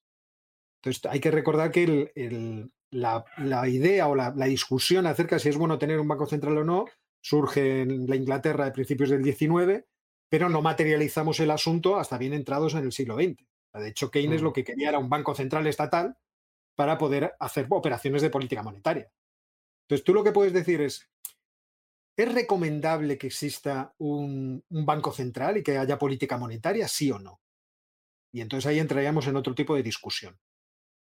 Podríamos también discutir, ¿es bueno que exista un banco central teniendo en cuenta que queremos ser lo más libres en términos económicos posibles? Entonces, dependiendo de dónde nos vayamos por la, por la discusión, la respuesta va a ser muy distinta. Pero que pueda haber un medio de cambio no inflacionario, incluso deflacionario, porque esto es lo que va a ser el Bitcoin hasta si, el Bitcoin fuera a ser la moneda del futuro, que no lo sabemos, yo desde luego no lo sé, sería una moneda deflacionaria hasta dentro de mucho tiempo, porque iría aumentando mm. de valor. Y luego si queremos, si quieres explicamos un poco esto, porque también tiene su interés. Pero mm. lo que nosotros queremos es una moneda que no sea inflacionaria, porque es que la inflación es el impuesto más terrible que se le puede poner incluso a la gente pobre, de forma más especial a la gente pobre. Entonces, desde ese punto de vista, el Bitcoin podría dar una alternativa clara de dinero no inflacionario, eh, por varias razones. Yo creo que en el libro que decíamos, el Bitcoin estándar, se explica muy bien, ¿eh? mm. porque es una cantidad limitada de Bitcoins. Se van a producir 21 millones por un proceso penoso de cálculos eh, y de, computación, pero no se van a crear más. Entonces, es, imposible que pueda aumentar su valor por que incrementemos su cantidad. Pero esto no pasa obviamente con el, dinero creado por el Estado. Entonces, mm. el Banco Central está muy bien cuando el Banco Central es razonable y hace su trabajo, pero cuando no lo hace, en fin, tenemos muchos casos horribles. Es que lo curioso, antes lo has dicho y no, he querido mencionarlo, pero es que lo curioso es que Keynes decía que el, Estado corrija al humano, pero es que el Estado es el humano. ¿No? Al final, y quien está detrás de un banco central no dejan de ser humanos. O sea, es una, reflexión que me ha dado de escuchar, ¿no? De decir, es, es, es como negar la máxima, o sea, es, es, es la... Es una... es imposible, ¿no? Por una parte son humanos, pero se supone que son humanos bien preparados en las materias que tienen que tratar en el sentido de que ellos conocen el negocio. Es como si me dijeras, bueno, los, eh, cirujanos son humanos, son humanos, pero nos fiamos de ellos porque tienen un conocimiento. Entonces, el asunto está en qué conocimiento tienen los que gestionan los bancos centrales y si ese conocimiento no va a estar sesgado en ningún momento por ninguna cuestión que, eh, al final pueda poner en peligro su independencia como supuestos sabios. Y esto es el peligro que nosotros tenemos habitualmente con los bancos centrales. Que el Banco Central, eh, en principio, siempre tiene el, riesgo de que al final haga lo que no debe. Por ejemplo, financiar a los gobiernos. Pero aún así, aunque los bancos centrales fueran los más sabios del mundo, permanecería una cuestión adicional, nos estamos yendo muy lejos, pero sí. Eh, habría una cuestión adicional que tiene su interés, que es que eh, una cosa que es muy importante, y esto es quizá eh, Mises el que más lo trató, que es muy importante para que la economía funcione, es que la gente pueda hacer cálculos económicos. Y el cálculo económico se hace gracias a los precios. ¿Por qué? Porque un precio es un condensado de información. De información acerca de la oferta y la demanda. Y por lo tanto de la escasez relativa que hay de un bien y del deseo que existe en una sociedad acerca de ese bien. Cuando el precio sube, generalmente lo que quiere decir es que la gente lo desea. ¿Lo puede ser por cosas absurdas? Sí, pero generalmente no es la razón. O que hay una escasez de ese bien que puede ser sobrevenida. Resulta que había un bien que no nos fijábamos en él y de repente alguien le encuentra una gran utilidad para hacer lo que sea. Y de repente todos decimos, oh, eso es un bien maravilloso y hay que atesorarlo y hay que economizarlo. Y entonces de repente su precio sube. Entonces los precios nos informan de eso, de esas realidades. Y nos informan de forma automática, inmediata, no mediada. Por eso tienen una gran utilidad. Cuando el Banco Central trata de controlar los precios, precisamente se mete en ese proceso de información que permite hacer los cálculos económicos. Entonces, también hay teóricos, por ejemplo, de la, escuela austríaca, que dicen, oiga, es que incluso si el Banco Central lo hace muy, muy, muy, muy, muy bien, no deja de estar impidiendo el flujo útil y, libre de información que es necesaria para que la gente sepa dónde debe asignar los recursos. Y esto es un problema en sí mismo. Entonces, quizá también los bancos centrales, si tienen que existir, deberían existir de otra forma. Claro, el reto del Bitcoin es un reto existencial para el Banco Central. Si el Bitcoin acabara siendo adoptado como medio de, pago, ¿qué vamos a ver? Les surgirían, como le están surgiendo, 100.000 competidores. Los bancos centrales no tendrían función, porque nosotros no estaríamos utilizando un dinero que necesariamente tiene que ser controlado en su cantidad, que es lo que pasa con el dinero que monopoliza, el Estado. El Estado tiene que controlar la cantidad de ese dinero para que el valor de ese dinero no se pierda absolutamente. Y entonces, tampoco existirían estas operaciones que en, todo momento interfieren con los precios relativos. ¿Cuánto vale esto respecto del otro? ¿Qué tengo que economizar respecto del otro? Entonces, incluso en la hipótesis esta podemos decir, es que el Banco Central, mire usted, es que mejor molesta. Pero es verdad que una vez existe, si existe y solo tenemos este sistema financiero, claro que no existe otra alternativa. Tienes que tener un banco central. Pero es que el Bitcoin implica otro tipo de, sistema. Espero que estés disfrutando con el profesor Oscar Vara tanto como lo hice yo. Interrumpo un momento el pod para hablarte de mi otro sponsor, Shift Crypto. Shift es la empresa suiza productora de la wallet física Bitbox 2 con una Bitbox 2 podrás subir la seguridad de tus bitcoins utilizando un dispositivo que es muy accesible a todos los públicos. Si recién empiezas, te guiará con una interfaz gráfica en español y una app propia que hace las cosas muy muy fáciles. Y si eres usuario avanzado, disfrutarás con sus características pro como el cálculo del checksum eh, o las multifirmas. Échale un vistazo siguiendo el link de la descripción y recuerda que utilizando el código Lunaticoin tendrás un 10% de descuento en los dispositivos Bitbox 2. Después de tratar a Menger, em, vamos a tratar a Bombaber, que reconozco, yo hago muchas, muchos reconocimientos en mi pod de ignorancia, De, esta, esto no tenía ni idea. Pues de Bombaber mm, creo que no lo había leído nunca. Y me lo dijiste en un email de, hombre, pues yo de todos los que me dices añadiría a, a Bombaber. Entonces, bueno, no lo he dicho antes, lo voy a poner para, contexto. Menger, su libro creo que es de 1870, a lo mejor me estoy equivocando, pero bueno, él nació en 1840 y eh, murió en 1921. Eh, mm, Bombaber, que es de 10, 11 años más tarde, nació en 1851. Entonces, em, ¿cuál fue un poco la historia de, de Bombaber y cómo él, digamos, siguió empujando este, este camino empezado por, por Menger? Bueno, Bombager, según dicen las crónicas, ¿eh?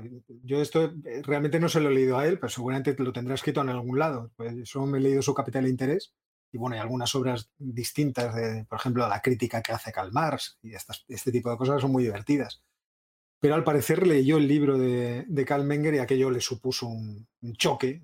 Él, es una persona muy interesada por la economía, que además llegó a ser ministro de Finanzas de, de Viena en dos periodos distintos, o sea, principios del siglo XX. Y es el que eh, coge la idea esta de la acción y trata de explicar con ella cómo eh, nosotros nos metemos en procesos indirectos de producción. Que es, yo creo que es una cosa muy bonita porque de ahí surgen los tipos de interés, los préstamos, qué importancia tiene el tipo de interés. A la hora de que tú decidas iniciar una actividad productiva que requiere muchos periodos de tiempo, es decir, que requiere meterse en mucho lío, crear eh, fábricas muy grandes, por ejemplo, y cuando prefieres todo lo contrario, retirarte a una actividad económica mucho más sencilla, poner un puesto de pipas enfrente de, casa que sabes que la liquidez te va a venir automáticamente y no tienes que hacer grandes inversiones. Entonces, la idea del interés y el capital y cómo se, estudia esto es lo que Eugene von pues nos, nos regaló ¿eh? en su libro Capital e Interés de tres tomos, libro que, que, en fin, es bastante exigente en algunos momentos de leer. Incluso tiene una, enorme cantidad de artículos porque ese tiempo fue el tiempo realmente del problema del capital y el tipo de interés y en él estuvieron metidos tipos muy espabilados, por ejemplo como Irving Fisher, Frank Fetter, ahí hubo una pelea teórica preciosa que yo me leí en un momento que quería escribir algo, pero luego se cruzó otra cosa y no pude nunca terminar de trabajar el asunto. Entonces, lo que entiende Menger es que eh, nosotros cuando proyectamos nuestra acción hacia el futuro, y queremos hacer que ésta sea más productiva, necesitamos bienes de capital. Y para poder eh, iniciar esos procesos, uno tiene en algún momento que abstenerse de consumir, tiene que ahorrar. El ahorro es la base fundamental de la expansión económica, de la inversión en bienes de capital que harán que nosotros seamos, nos multipliquemos nuestras capacidades. Y entonces ahí da con una idea que es muy bonita, muy brillante, que es la de la preferencia temporal. La idea mm yo creo que natural, es un, rasgo antropológico de todos los seres humanos, que todos queremos las cosas antes a tenerlas después. Lo que pasa es que no todos queremos las cosas antes con tanta intensidad que los demás, porque esto también depende de la forma de la persona y de eh, los recursos que tenga.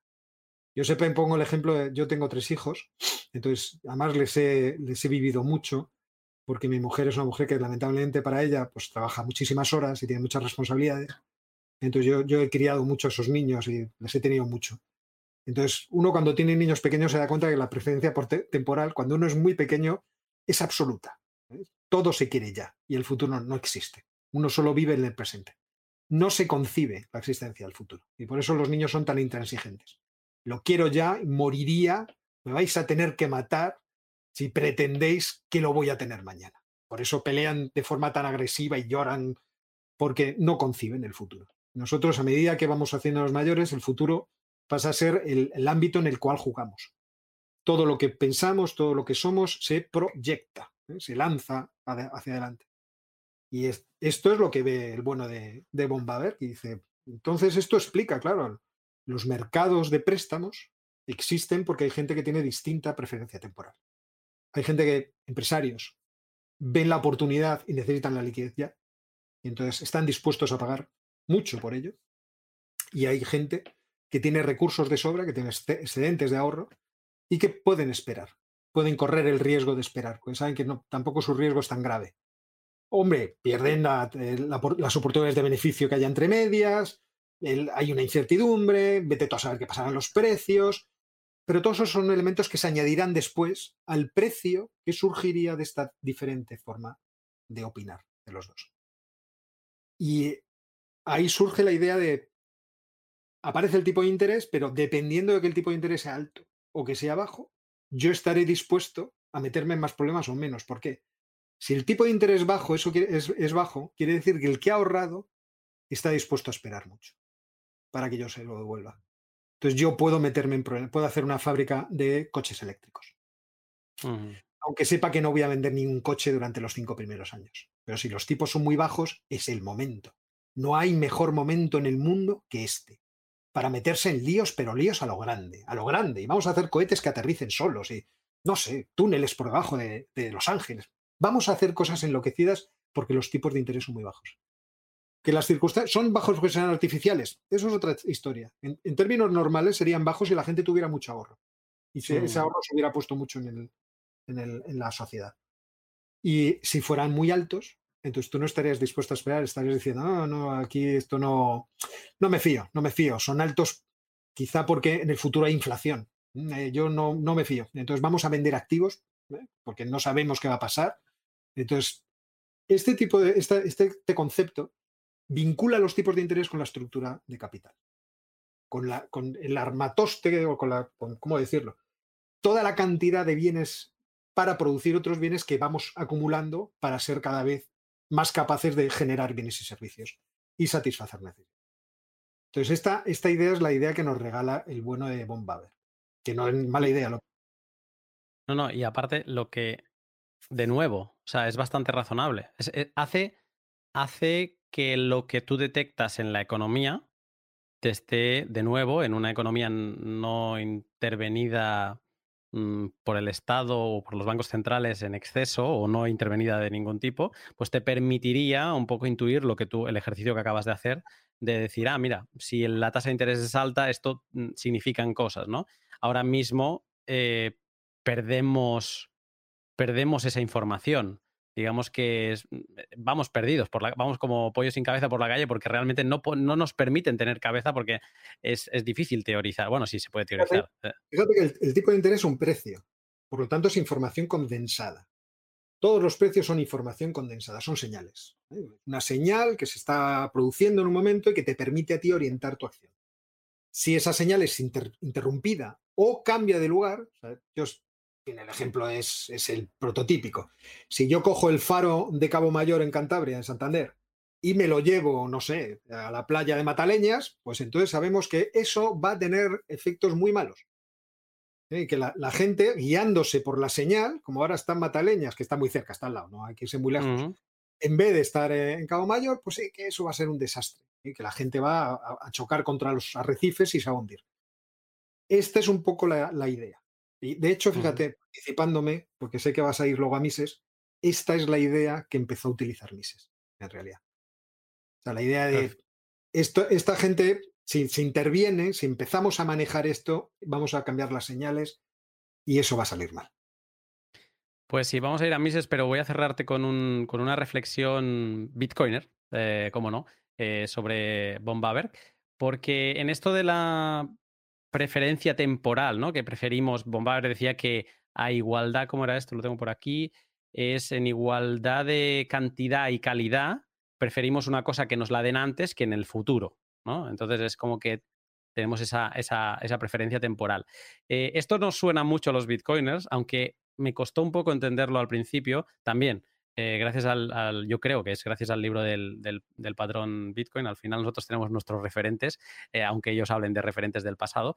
Y, eh, y lo que dice es, em, los, los Bitcoiners cambiamos esta alta preferencia temporal, que es como le llama él, High Time Preference, por una baja preferencia temporal. Low time preference, porque digamos que mm, cambiamos el, o sea, preferimos incluso gastarnos más en cosas buenas, pero para que duren, eh, y pero al final todo se resume en que em, queremos acumular Bitcoin porque tenemos eh, esa previsión de que en el futuro eh, va a, tener o nos va a permitir tener más poder de compra, ¿no? Sin relacionarlo con el con moneda fiat o con el precio fiat. Eh, entonces, em, esto de. Esto, digamos que podría chocar, porque Bombaver, que, bueno, a lo mejor lo que viene a decir Bombaver que es, es la, realidad, es lo que tú decías, ¿no? Los niños lo tienen eso de, inicio, es lo, lo, que quieren. Y quizá nos maduramos y empezamos a pensar en el futuro. Los bitcoiners somos lo opuesto a una alta mm, preferencia temporal. Eh, cuando nos inoculan el virus, acabamos siendo baja eh, preferencia temporal, incluso a veces en exceso. O sea, pasamos a no gastar, a acumular. Eso siento, siento decepcionarte, pero eso es muy austriaco. Vosotros sois ahorradores y estáis y queréis eh, beneficiaros de una corriente de ingresos futura que asociáis, entiendo, al, Bitcoin. En el sentido de que estáis apostando por un incremento del valor de ese, de ese activo. Exacto pero es porque sois ahorradores, ¿no? Estoy, por lo tanto, sí, estáis pensando, yo voy a ahorrar con el objetivo de en el futuro poder eh, beneficiarme de, uno, de una mayor corriente de bienes y servicios que voy a obtener por el incremento de valor de mi ahorro. Esto es más o menos lo que decía Bombaver, pero de una forma un poco distinta. No podía pensar en, en Bitcoin, además de que tiene peculiaridades que no son exactamente iguales. Él pensaba, ¿qué es lo que aumenta el valor realmente de la sociedad? Porque fíjate que el Bitcoin tampoco lo va, lo va a aumentar. O sea, el Bitcoin en sí mismo es hoy en día un activo especulativo y entonces mucha gente está apostando a que el precio siguiera subiendo o si va a convertirse en un medio de pago, porque si no se convierte en un medio de pago puede llegar a, eh, decepcionar todas vuestras expectativas. Eso también es cierto. O sea, si, va en el camino de transformarse en medio pago, entonces oh, esto puede ser una, feria, de esta una verdadera maravilla. Pero si no, también puede producirse lo contrario. O sea, si la gente acaba pensando que no va a tener la utilidad que, ellos esperan, el Bitcoin podría abandonarse y podría irse la gente a otras cosas. Por ejemplo, a algo que surgiera en plan, eh, vamos a una banca libre, yo qué sé, desnacionalizamos el dinero. Pueden haber, puede haber muchas cosas en el futuro. Vamos a ver lo que decía es el valor o, el crecimiento de valor en la economía se produce por nuestra capacidad de crear bienes y servicios. Porque eh, lo que he dicho antes, la economía es para satisfacer necesidades. Cuanto mejor lo hagamos y más lo hagamos, entonces lo que queremos es ahorrar para invertir. Invertir, crear bienes de capital, porque es la única forma de crecer. ¿eh? Esto también debe quedarle claro a todo el mundo para siempre. Y luego poder beneficiarnos del crecimiento de valor, es decir, de, estar satisfaciendo mejor necesidades en el futuro. El Bitcoin satisfará mejor las necesidades en el futuro si se convierte en aquello que está llamado a ser. Y entonces sí, claro, satisfará las necesidades muy bien. Y entonces se producirá un fenómeno maravilloso. Y es que cualquier cantidad de dinero, o sea, si solamente tuviéramos oro para valorar todo lo que hay en el mundo y la cantidad de oro que hubiera en el mundo fuera muy pequeña, me, cupiera a mí en, mis dos manos, esa cantidad de oro podría replicar el valor de todo lo que existe en la realidad. Imagínate lo, valioso que sería. Mm. Entonces, lo que podríamos decir es, eh, ¿hasta qué punto podemos dividir esta cantidad de oro? Para poder hacer transacciones más pequeñas. O qué bienes que sean intercambiables con el oro, es decir, que podamos intercambiar a un precio de mercado, puedo utilizar como variable proxy del oro ¿eh? para hacer esa función. Como el Bitcoin son 21 millones. Si, si, empezamos a usarlo como medio de pago y lo adoptáramos todo, esos 21 millones de Bitcoin valorarían toda la realidad vendible del mundo. Entonces, valdría lo que nosotros valoráramos que vale toda la realidad del mundo. Eso valdría 21 millones de Bitcoins. Sería un termómetro del valor del mundo. Y luego se dividirían en, parece el Bitcoin se divide en 10.000, no me acuerdo cómo se llama. millones de unidades. Sí, pues se irían subdividiendo y como decía hoy, no me acuerdo, le he leído yo un chiste, eso de alguien que despierta en un hospital y dice, ¿cuánto debo de esta? Dice, ah, esto un coma cinco años. ¿Y cuánto debo?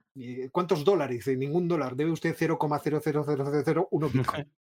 bueno, este sería el caso. Este sería el caso. Entonces, si llega a ser adoptado como medio de cambio, el potencial de crecimiento de valor del Bitcoin no tiene final. Bueno, tiene final, pero no, no lo vemos. O sea, eso, los 50.000 se pueden quedar muy chiquitos. Mm. Esto, es muy interesante desde ese punto de vista. Pero no, desdice, no desdice, lo que tú dices no desdice lo que dice Bombaber, es perfectamente lo mismo. Hay un meme eh, en, Bitcoin, eh, creo que la cultura meme está llevado a la, máxima expresión, digamos, mucha, muchos de los valores de un Bitcoiner sean, se, a ver, ya tiene 12 años, que empiezan a sumar años, pero aunque es corta la historia, eh, em, empezamos a transmitir valores bitcoiners con memes, ¿no? Y hay uno que ha empezado a, moverse bastante, en, yo diría en 2020, que es, es un infinito no, es. Ahora no sé si es el infinito está arriba en el, en el, en el denominador o, dónde está. Pero es eh, qué vale. ¿Qué vale? No, es creo que está arriba. Infinito dividido en 21 millones, ¿no? O sea, ¿qué valor tiene Bitcoin? Cuando Bitcoin puedes, has de evaluar el infinito. ¿no? Y, es exactamente esto que, has dicho y sí, es muy interesante. Eh, creo que una de las cosas que no acabo de entender es como gente que le gusta la economía, que lee, que rechace a Bitcoin tan, a veces tan efusivamente como lo hacen, eh, cuando nadie les está diciendo, oye, tienes que comprar Bitcoin, ¿no? Simplemente, eh, o sea, lo que me sorprende es que no se interesen por estar, mm, porque estamos presenciando el nacimiento de un nuevo dinero. O sea, eso, eso ha de ser interesante.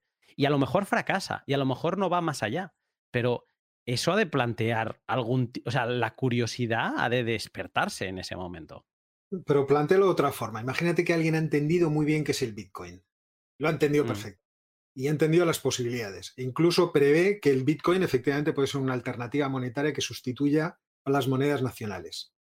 E inmediatamente dice, yo tengo una mentalidad intervencionista, creo que es necesario que los sistemas económicos y la sociedad tengan un grado de intervención porque el ser humano en sí mismo es peligroso y caótico y nos lleva a veces a saber dónde.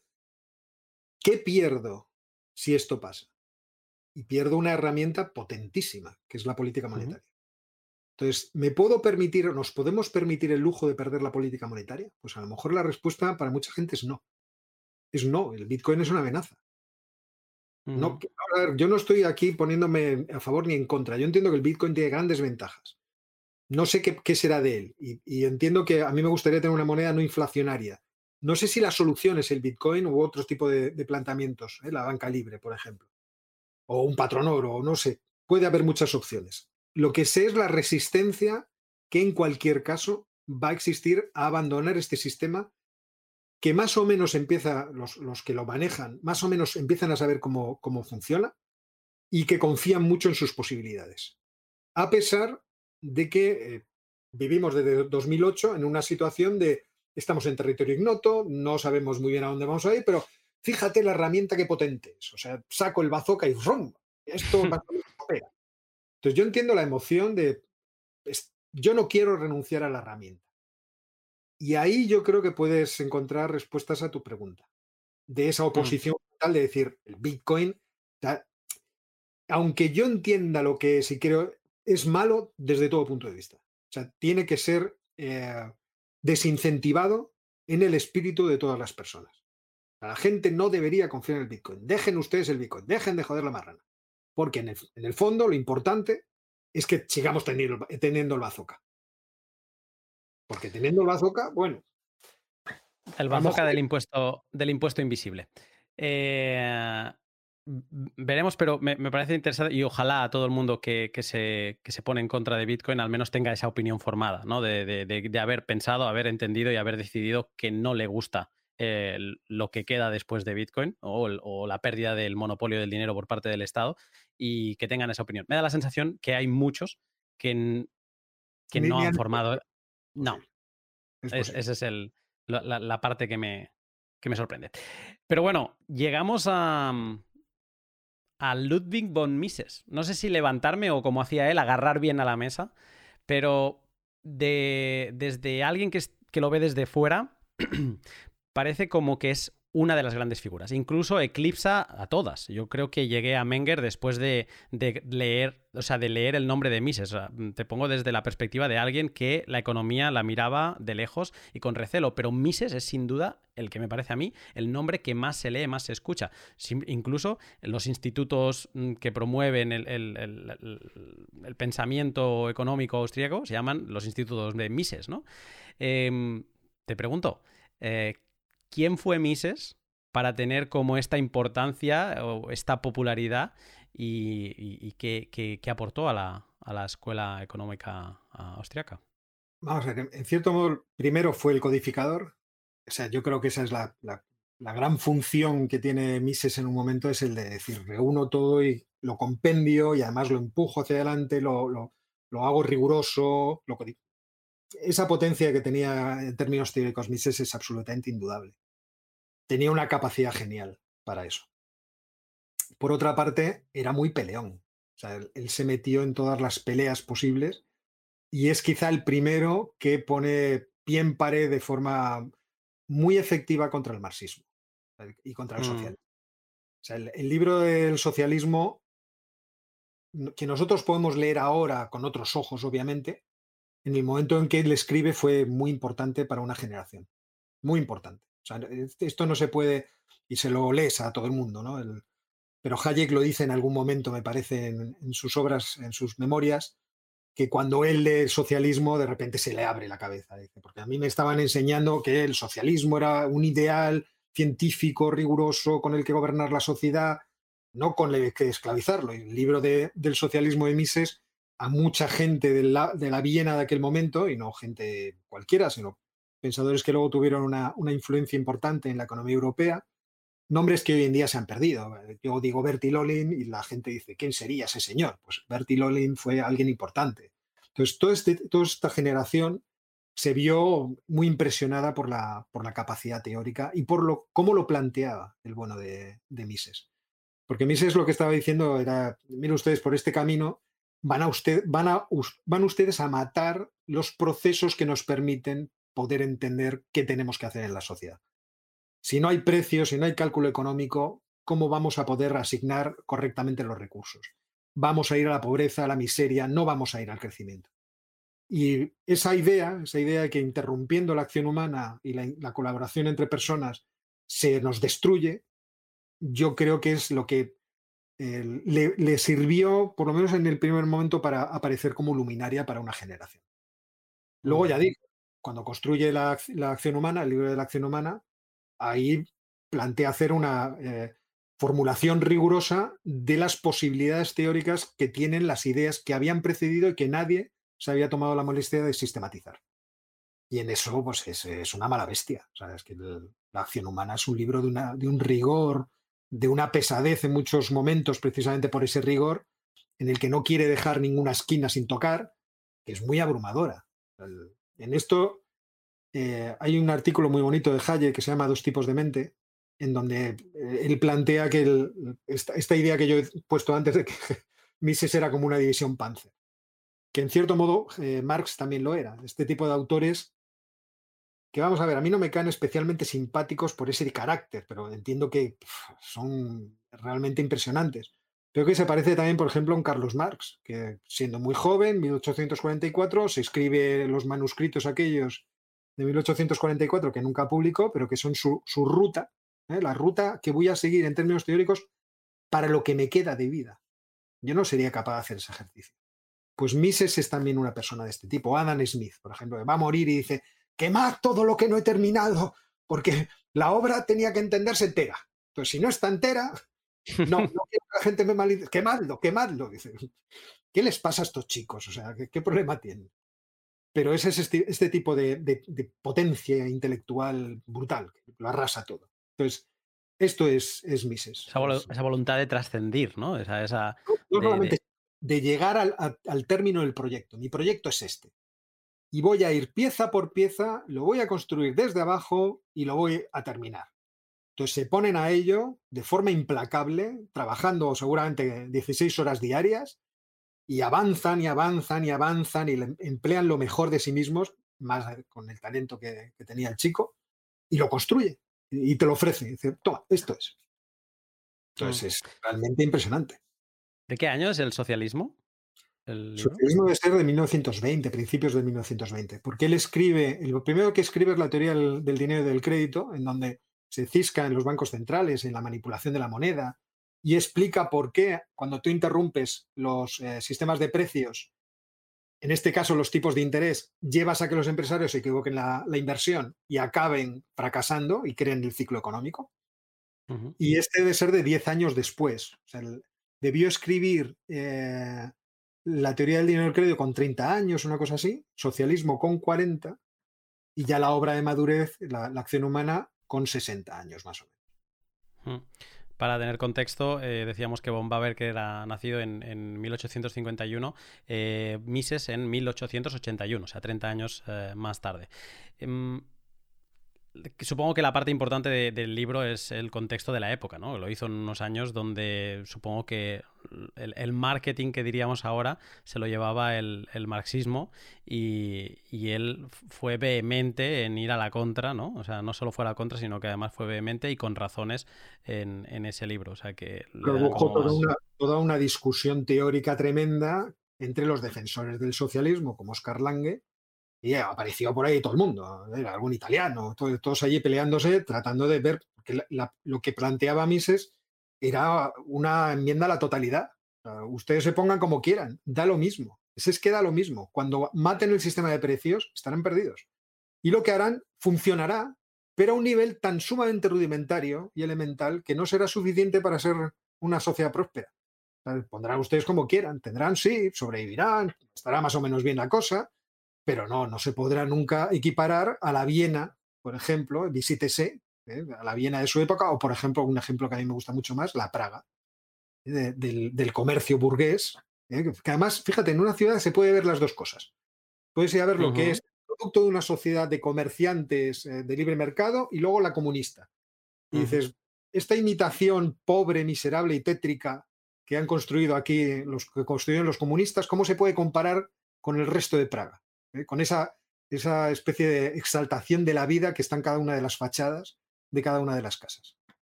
Destrozos, eh, arquitectónicamente destrozos ha hecho el, comunismo y, el problema de la arquitectura es que eh, tardan mucho en hacerse y tardan mucho en, deshacerse, ¿no? Entonces, allí donde vayas...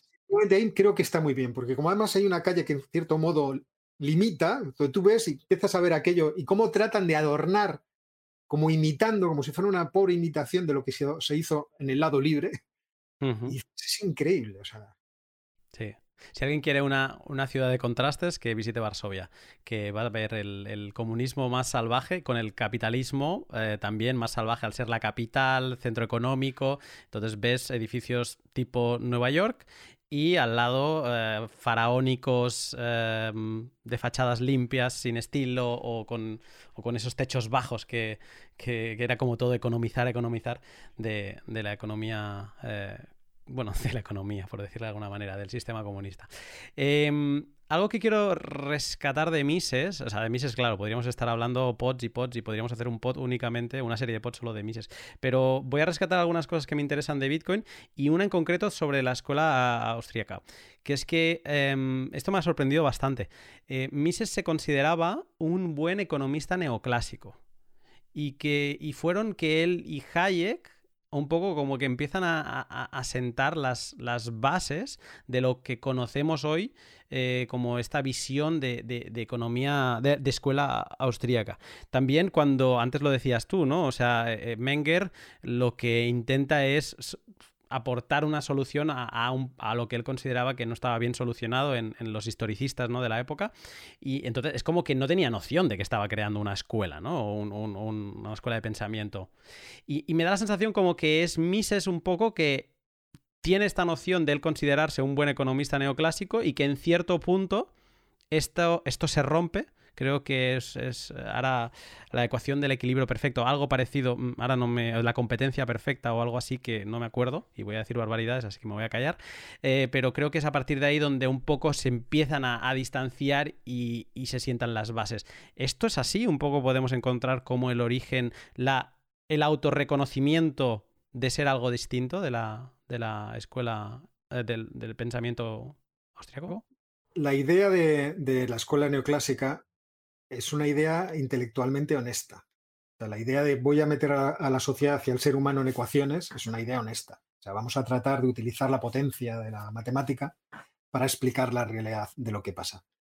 Lo que ocurre es que en el momento en que tú lo intentas, claro, tienes que eh, tener unos materiales muy simplificados para poderlo meter en ecuaciones. un ser humano como tú y como yo, que planea el futuro a través de expectativas, imaginándose cómo podrán ser las cosas, y que se equivoca y que corrige rumbo, difícilmente se podía meter en ecuaciones matemáticas. Entonces, eh, es un punto de partida muy interesante. Y cuando uno lee a los autores eh, principales de ese comienzo, aprende muchísimo leer a Wilfredo Pareto es quizá uno de los ejercicios intelectuales más útiles que puede hacer un economista, a pesar de ser padre de lo que algún economista austriaco podría entender que es una aberración, las, funciones de utilidad y los agentes económicos que son una función de utilidad y estas cosas. Entonces, lógicamente, eh, Mises y Hayek no eran ignorantes de lo que se escribía en términos económicos, porque si les gustaba la economía, forzosamente tenían que leerlo todo no, podemos pensar que, eso no era así, sino todo lo contrario. Eso, esto es lo razonable de cualquier economista. Cuando sale una teoría que parece que es interesante o algo, pues tú eres muy tonto o a lo mejor no tienes tiempo. Por ejemplo, yo no he tenido tiempo de leer a, Thaler. Pues esa es culpa mía. A Kahneman le leí en un momento, pero en algún momento sé que tendré que coger los libros de Thaler y leérmelos, porque es una cosa que todo el mundo dice, no, tío, es que es muy interesante. Y en este sentido eran personas que, por ejemplo, se ve mucho más claro en Hayek, comenzaron a pensar los problemas económicos desde la teoría neoclásica. Eh, por ejemplo, hablas tú de, Twitter, el otro día en Twitter un, marxista criticaba a Hayek, por, además traduciendo mal la, cita, porque decía, se dedicó a poner obstáculos. Lo que decía Hayek es, yo me dediqué durante mucho tiempo a tratar de ver cuáles eran los obstáculos que otras teorías que yo estudiaba tenían y que las impedían avanzar. Claro, hay un momento que esos obstáculos se te hacen tan grandes que dices, es que tiene que haber otro camino. Porque por esta vía no, no llegamos a explicar lo que yo quiero. Y es esto lo que tú dices, lo que explicabas muy bien acerca de Mises. O sea, si yo trato de seguir el camino de los neoclásicos, llega un momento que lo que yo quiero explicar no lo puedo explicar. Entonces, o trato de transformar eso desde dentro, penosamente, y lo hago avanzar, o me salgo. Entonces, hay muchos autores neoclásicos que han seguido avanzando por esos caminos penosamente e incluso han propuesto cosas muy interesantes que luego han sido arrumbadas porque en términos matemáticos eran muy difíciles de manejar. Necesitaban una tecnología matemática o que no existía en ese momento o que era muy compleja. Entonces Mises se va por otro lado. Es cierto que Mises, como cualquiera, y esto es un pecado que tenemos absolutamente todos los seres humanos, había tenido una formación previa de joven y en términos filosóficos que le hacía comprender el ser humano de una determinada forma y es la que él utiliza para ampliar la visión económica de la persona que actúa que no podía meterse en las ecuaciones. Pero dice, ¿yo cómo puedo explicar a un ser humano que actúa? ¿Cómo comprende el ser humano? ¿Cómo, ¿Qué necesita? ¿Qué es lo básico que necesita para actuar? Y como él era kantiano, la había estudiado en la escuela de, de Magdeburgo, con la escuela neocantiana de Ricard, eh, pues tira por esa vía. Y dice, los seres humanos para actuar necesitan eh, tener dentro de sí la noción de causalidad. Mis acciones generan efectos y de intencionalidad, de teleología. La gente cuando actúa persigue algo. Esto ya no lo había dicho Santo Tomás, o sea, no es una, una invención en realidad de Mises. Pero Mises dice, con estos dos elementos tan sumamente pequeñitos, te puedo construir una teoría al modo matemático, sin matemática, es decir, axiomáticamente, tratando de deducir cuando voy poniendo a una persona en distintos contextos, ¿qué pasaría?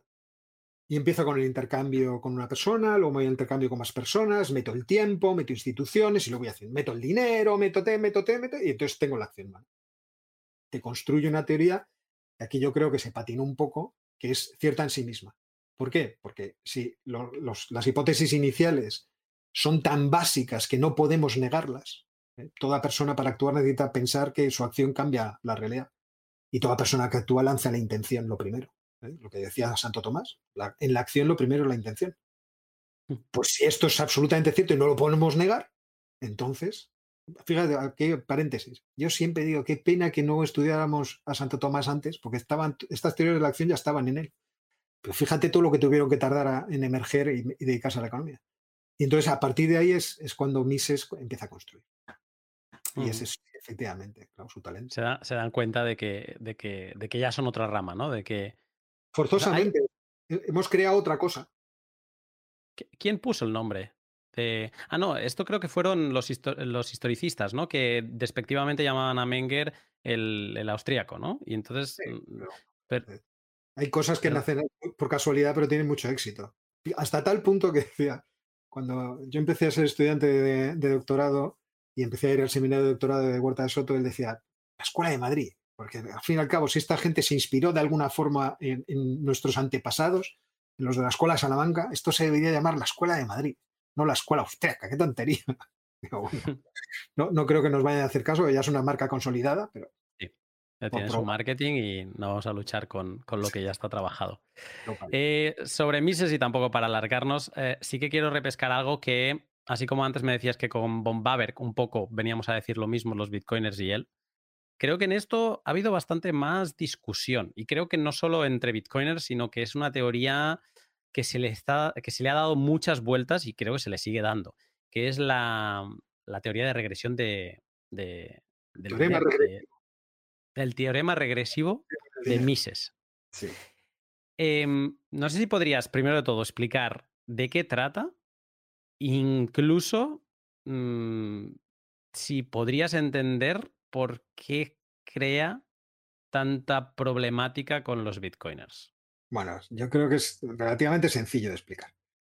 lo que plantea Mises es que eh, si nosotros tenemos un dinero hoy en día, que es un dinero material, un activo financiero, un tipo de deuda, y vemos que no está respaldado aparentemente por nada, eh, para conocer por qué le damos valor, deberíamos ir regresando en el tiempo, de ahí el nombre de teorema regresivo, hasta el momento en que el dinero era un bien material. Es decir, hasta el momento en que aparece el primer bien mercancía, que es entendido por una comunidad como la forma más sutil de mediar en los intercambios, de hacer esa especie de engrasaje de los intercambios. Es decir, el momento en que yo, lo que antes explicaba lo de Menger, de repente hay alguien que se da cuenta y hace que eh, un determinado bien que es valorado por la comunidad adquiera una función distinta. Que es, en vez de la función que tenía por la que era, eh, valorado por la, sociedad, generalmente, yo esto lo cuento porque lo he leído en los libros de los antropólogos, solía ser algo que se intercambiaba por favores con los dioses, pues de repente emerge y ya no es eso solamente, sino que es además un medio de cambio y un depósito de valor. Entonces, deberíamos regresar en el tiempo hasta ver cuál es el momento en el que la cadena de invenciones y de innovaciones tecnológicas del dinero tiene un bien real como base, como sustento. Esto te puede llegar a, pensar que eh, en todo momento y lugar todo el dinero sería mejor si tuviera un sustento. Y por eso muchos austriacos pensamos que, oye, pues estaría bien que el oro o que algún tipo de bien mercancía fuera lo que está detrás de la valoración de, del medio de cambio. Claro, el, Bitcoin nace en cierto modo en una vía distinta a todos los dineros que han existido, porque el, dinero que hoy en día utilizamos tú y yo, es decir, los euros, son el resultado de una especialización tecnológica que comenzó con un medio de cambio que a lo mejor, yo que sé, fue la sal. O fue, mm. o fue, vete tú a saber, que fue una vaca. Entonces, podríamos hacer ese ejercicio de regresión. Pero el Bitcoin no nace de eso. El Bitcoin nace espontáneamente como la invención de alguien, todavía que seguimos sin saber de quién, ¿no? No se sabe mm, Solo sabemos su nombre, Satoshi Nakamoto, que no sabemos nada más. Pues de una invención de alguien que comprende los problemas que tiene el dinero moderno. El dinero moderno puede ser multiplicado, tal. Comprende que el dinero tiene que ser una realidad en la que em, la relación entre su cantidad y la facilidad que tenemos para producirlo no, no sea favorable a esto último. Es decir, no, no, seamos capaces de tener una gran elasticidad de producción del dinero, es decir, que no sea muy, que en el momento que lo necesitemos no podamos multiplicarlo a, voluntad. Y luego que utilice la realidad tecnológica para que no pueda ser manipulable. Entonces, me parece realmente un, alguien de, mucho talento porque o un equipo de mucho talento porque lo que está viendo son muchos problemas al mismo tiempo y está, está viendo las posibilidades de la realidad como solo las ve gente que está especializada. Mm. Entonces, muchas veces esto lo llamamos función empresarial. La persona que en el momento oportuno y con los conocimientos oportunos dice, date, es esto lo que hay que hacer, macho. Pero además es que lo, lo divertido es que yo soy capaz de hacerlo. Mm. Y entonces pone en marcha un invento que no está en relación con los medios de pago existentes, sino que es otra cosa. Mire, usted va a tener una información almacenada en su ordenador y en todos los ordenadores que va a poder transmitir a otra persona de forma segura, que todos van a poder saber que la transmite usted, de forma que no es manipulable esa información. Todo el mundo sabrá si los bits estos pasan a su ordenador y se han salido del mío, todos lo podemos verificar y esto además crea un proceso de computación en, el momento que estamos verificando, que fíjese usted, crea nuevas unidades de, información. Pero resulta que la cantidad total de unidades de información que, vamos a producir está limitada. Y además, generar cada una va a ser marginalmente más difícil. Es decir, la, creación de cada unidad adicional implica un esfuerzo de computación cada vez mayor. ¿Qué les parece a ustedes? Esto es divertido. Por todo, la curva de, generación de los bienes es decreciente. Entonces, no es, no es exponencial, entonces, la relación entre la cantidad y, el ritmo al que vamos sumando las cosas, pues no, no es favorable a que haya cada vez más, más cantidad. Entonces, claro, ahí no existe nada que lo, que lo sustente, no hay teorema regresivo. Entonces, mm. ¿es, ¿es dinero en el sentido que diría Mises o es que Mises estaba equivocado? Este yo creo que es el, problema. Es necesario que el dinero tenga una historia, o, el dinero puede nacer como historia en un determinado momento ex novo, ¿eh? de la nada. Bueno, no de la nada, pero ex novo, de, mm. nueva. Y esto es lo que yo creo que lo que plantea el Bitcoin y por lo que mucha gente ha dicho, no lo veo, no lo veo. a mí me parece una idea divertida. Es divertido. A ver, es lo que decías tú con Mises, ¿no? Que cuando llegaba a un punto en donde veía un obstáculo que no podía salvar desde, desde la teoría en la que él se consideraba, o la escuela en la que él se consideraba, pues mm, dices, a ver, esto tiene que haber otra manera, ¿no? Y creo que este es uno de esos obstáculos, ¿no? De, de que algunos austriacos mm, o, o, miseanos se pueden haber encontrado y de hecho he visto vídeos de, de, creo que de, Rayo tratando de, este mismo tema y veo que es un tema que se trata, ¿no? que, que, se, que se discute sobre, sobre esto, ¿no? sobre si tiene que haber un origen o, o, si se, para que algo sea dinero se le tiene que poder aplicar esta, esta teoría, este teorema eh, regresivo. Y... No, no, no, que estoy de acuerdo. Sigue. Sí. No, eh, es, curioso porque creo que, a veces em, te queda esta imagen como de Mises a los bitcoiners, ¿eh? siempre desde mi perspectiva subjetiva, eh, de que Mises es, es, la hostia, ¿no? pero, pero que hay diferentes puntos que además, como es la hostia, hay austríacos que son muy de Mises sí, sí, sí. y que entonces han apartado a Bitcoin desde el principio por eso, ¿no? Y hay mucha discusión. Es, este axioma, yo, al final cuando nos ponemos unas gafas de ver el mundo y obviamos todo lo que no vemos con estas gafas, perdemos parte de la realidad. Por eso también eh, es interesante. Además, me parece muy interesante eso que dices las gafas. Me vas a permitir un pequeño comentario. Pero es que este es un, problema que tenemos mucho los, los economistas, eh, bueno, todos los seres humanos, el del sectarismo. Uno se hace de la secta X, de la secta A, y entonces si algo eh, desdice los principios fundacionales de mi secta y está en la secta al lado, no puede ser valorada. Cuando uno estudia las distintas escuelas de pensamiento económico, siempre, siempre encuentra cosas útiles y valiosas y conocimientos útiles. Lo que hay que ser es muy cerril para eh, abandonarlo todo o, rechazarlo todo como eh, falso si no está situado en, en mis vías del tren. Entonces, cuando uno se pone las gafas teóricas, Ciertamente las distintas teorías te ofrecen perspectivas distintas de la realidad. A veces muy distorsionadas y te pueden parecer completamente falsas, pero en otras ocasiones te dan eh, intuiciones muy buenas. Y, esto es lo que ocurre, por ejemplo, en este caso que tú estás diciendo. O sea, seguir la vía fielmente del, maestro y no querer negarle en nada, te hace perder juicios y, teorías o, argumentos de los contrarios que son muy razonables. Es como si dijéramos, yo no puedo adoptar ningún tipo de pensamiento económico que venga de Keynes. Eso, implica que usted no lo ha leído. O sea, si usted leyera Keynes, aprendería mucho. Incluso si lea Marx, aprenderá mucho, porque Marx no era un iletrado, precisamente, era un tipo muy leído. Y además sorprendentemente leído, se lo había leído todo muchas veces. Te daba una serie de citas de gente que, en fin, nunca nadie habrá leído más que él.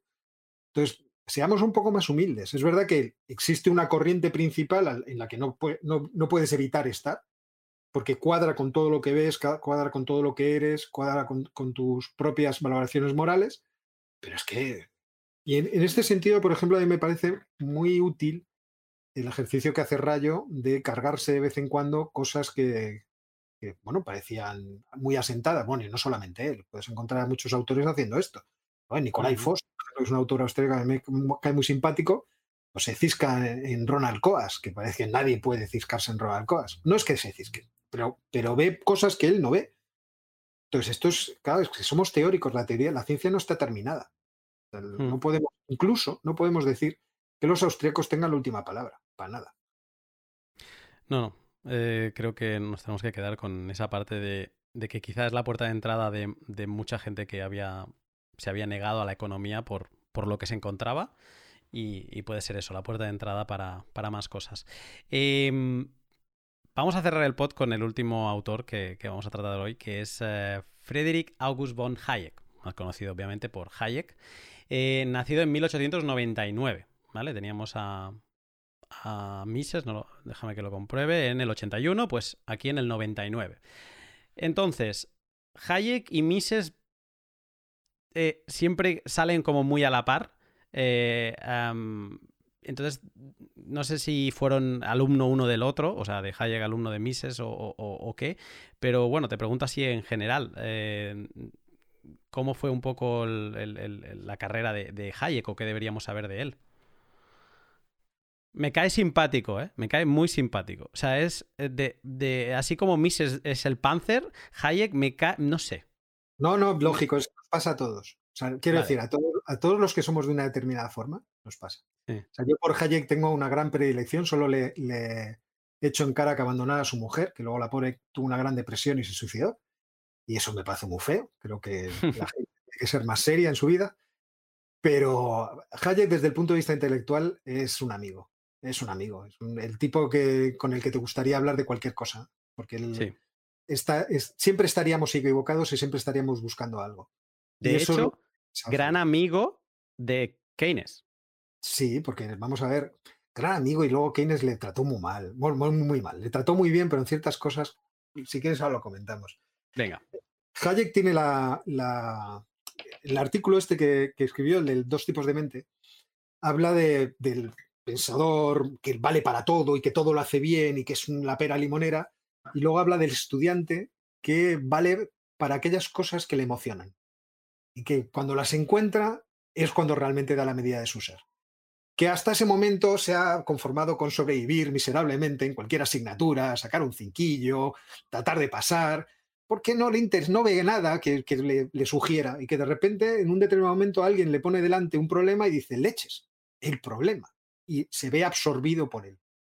Y que suelen ser a veces personas de pensamiento bohemio y que no se ven emocionadas por una cosa, sino que secuencialmente van alejándose incluso de aquello porque van encontrando sugerencias que, les van llevando a otros mundos. Y ese es Hayek. Hayek empieza siendo un psicólogo, o estudiando psicología, empieza a dudar si dedicarse a la psicología o a la economía y toma la economía porque es más útil, va a tener un mejor trabajo. Y entonces abandona el asunto de la psicología. Y luego vuelve a él y publica El orden sensorial, que lo debo tener por aquí. Está aquí. Este le traduje yo y estoy muy orgulloso de él. ¿Eh? porque fue un trabajo muy penoso, porque está escrito en inglés por alguien que empieza en, alemán. Lo escribí yo con Ángel Rodríguez García Brazela, lo tradujimos. Y esta es la demostración de ese tipo de mentalidad bohemia. en un momento cuando ya has hecho el trabajo económico y tal, dices, joder, a me apetece volver atrás. Y haces un trabajo brillantísimo que es reconocido por los neurólogos como un, como un avance rompedor. como una hipótesis que nadie había planteado y que encima se verifica y sobre la cual construyen. Y dices, joder, qué, tío, qué simpático. Y además es el que se va equivocando. ¿eh? Empiezo de una forma, me di cuenta que no, escribo otra y lo corrijo. Y entonces la gente muchas veces dice, es que empezó siendo no sé qué. Sí, cuando se dio cuenta de que estaba equivocado, cambió. ¿Cuál es el problema? ¿Existe algún problema en eso? Y, siempre dio una, una, talla muy alta en todo lo que, lo que produjo. No tiene ninguna obra que digas, ¡oh! La obra definitiva de Hayek. No. Tiene obritas magníficas, cosas estupendas, artículos que son eh, que te iluminan. Desde ese punto de vista, claro, el contraste con Mises es muy grande. Pero sin embargo, ellos dos siempre se respetaron y se llevaron muy bien, en todos los sentidos. O sea, de hecho, eh, Hayek, cuando está en la London School of Economics con, con Keynes, sorprende mucho a los, a los británicos, porque trae ideas que ellos no habían oído. Y entonces cuando él está teniendo éxito y le, le contratan, pues no sé si está 30 años yendo y viniendo a, la London School of Economics, eh, escribe a, Mises diciéndole, todo este éxito mío es suyo, maestro, porque si no hubiera sido por usted y por todo lo que, pues, eh, ¿quién, iba a ser yo? Entonces muchas veces yo creo que se, equivocan las ganas que uno tiene de, querer a papá o a mamá con de que... Polarizar. Claro, de polarizar, no, no.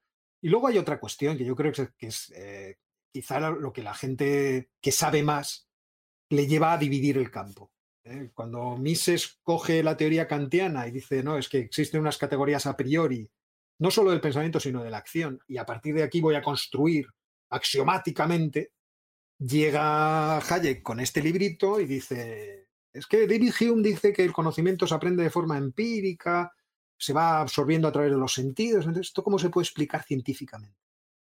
Porque la, hipótesis de, de, Hume puede estar bien, pero es una hipótesis, claro, de su época. Yo supongo que esto será así. La gente hace sumas y restas eh, y asocia, pero Hayek lo que dice, vamos a bajar a la ciencia. Hay un tío que se llama Ramón y Cajal en España que dice que en el cerebro hay neuronas, a ver cómo funcionan las neuronas. Y entonces se, pone a trabajar sobre eso y, te da la base científica de por qué nosotros creamos reglas, para, y pautas de comportamiento y cómo esto se extiende luego a la sociedad. Y luego eso lo utilizó para hablar de cómo surgen espontáneamente los órdenes sociales, que era la hipótesis de Menger. O sea que hay una, hay una especie de cerrar el círculo ¿no? desde Menger a Hayek que es muy bonita en términos teóricos y además muy capaz. Y es por eso por lo que Hayek nos gusta tanto. no, no, es una casualidad. Además, cuando le lees tiene mucha danza, es, se lee bien, se lee a gusto en muchas cosas no como mm. Mises, que a veces es, Dios mío, o sea, dices, pero ah, bueno, vamos a ver, Mises es muy claro, afortunadamente es muy claro. Pero, claro, si lo comparamos con Marx, Marx es la cosa más coñazo que existe en la historia de la humanidad con Hegel, que era su padre putativo. Entonces, por eso nos gusta especialmente, creo yo, Hayek. Mm.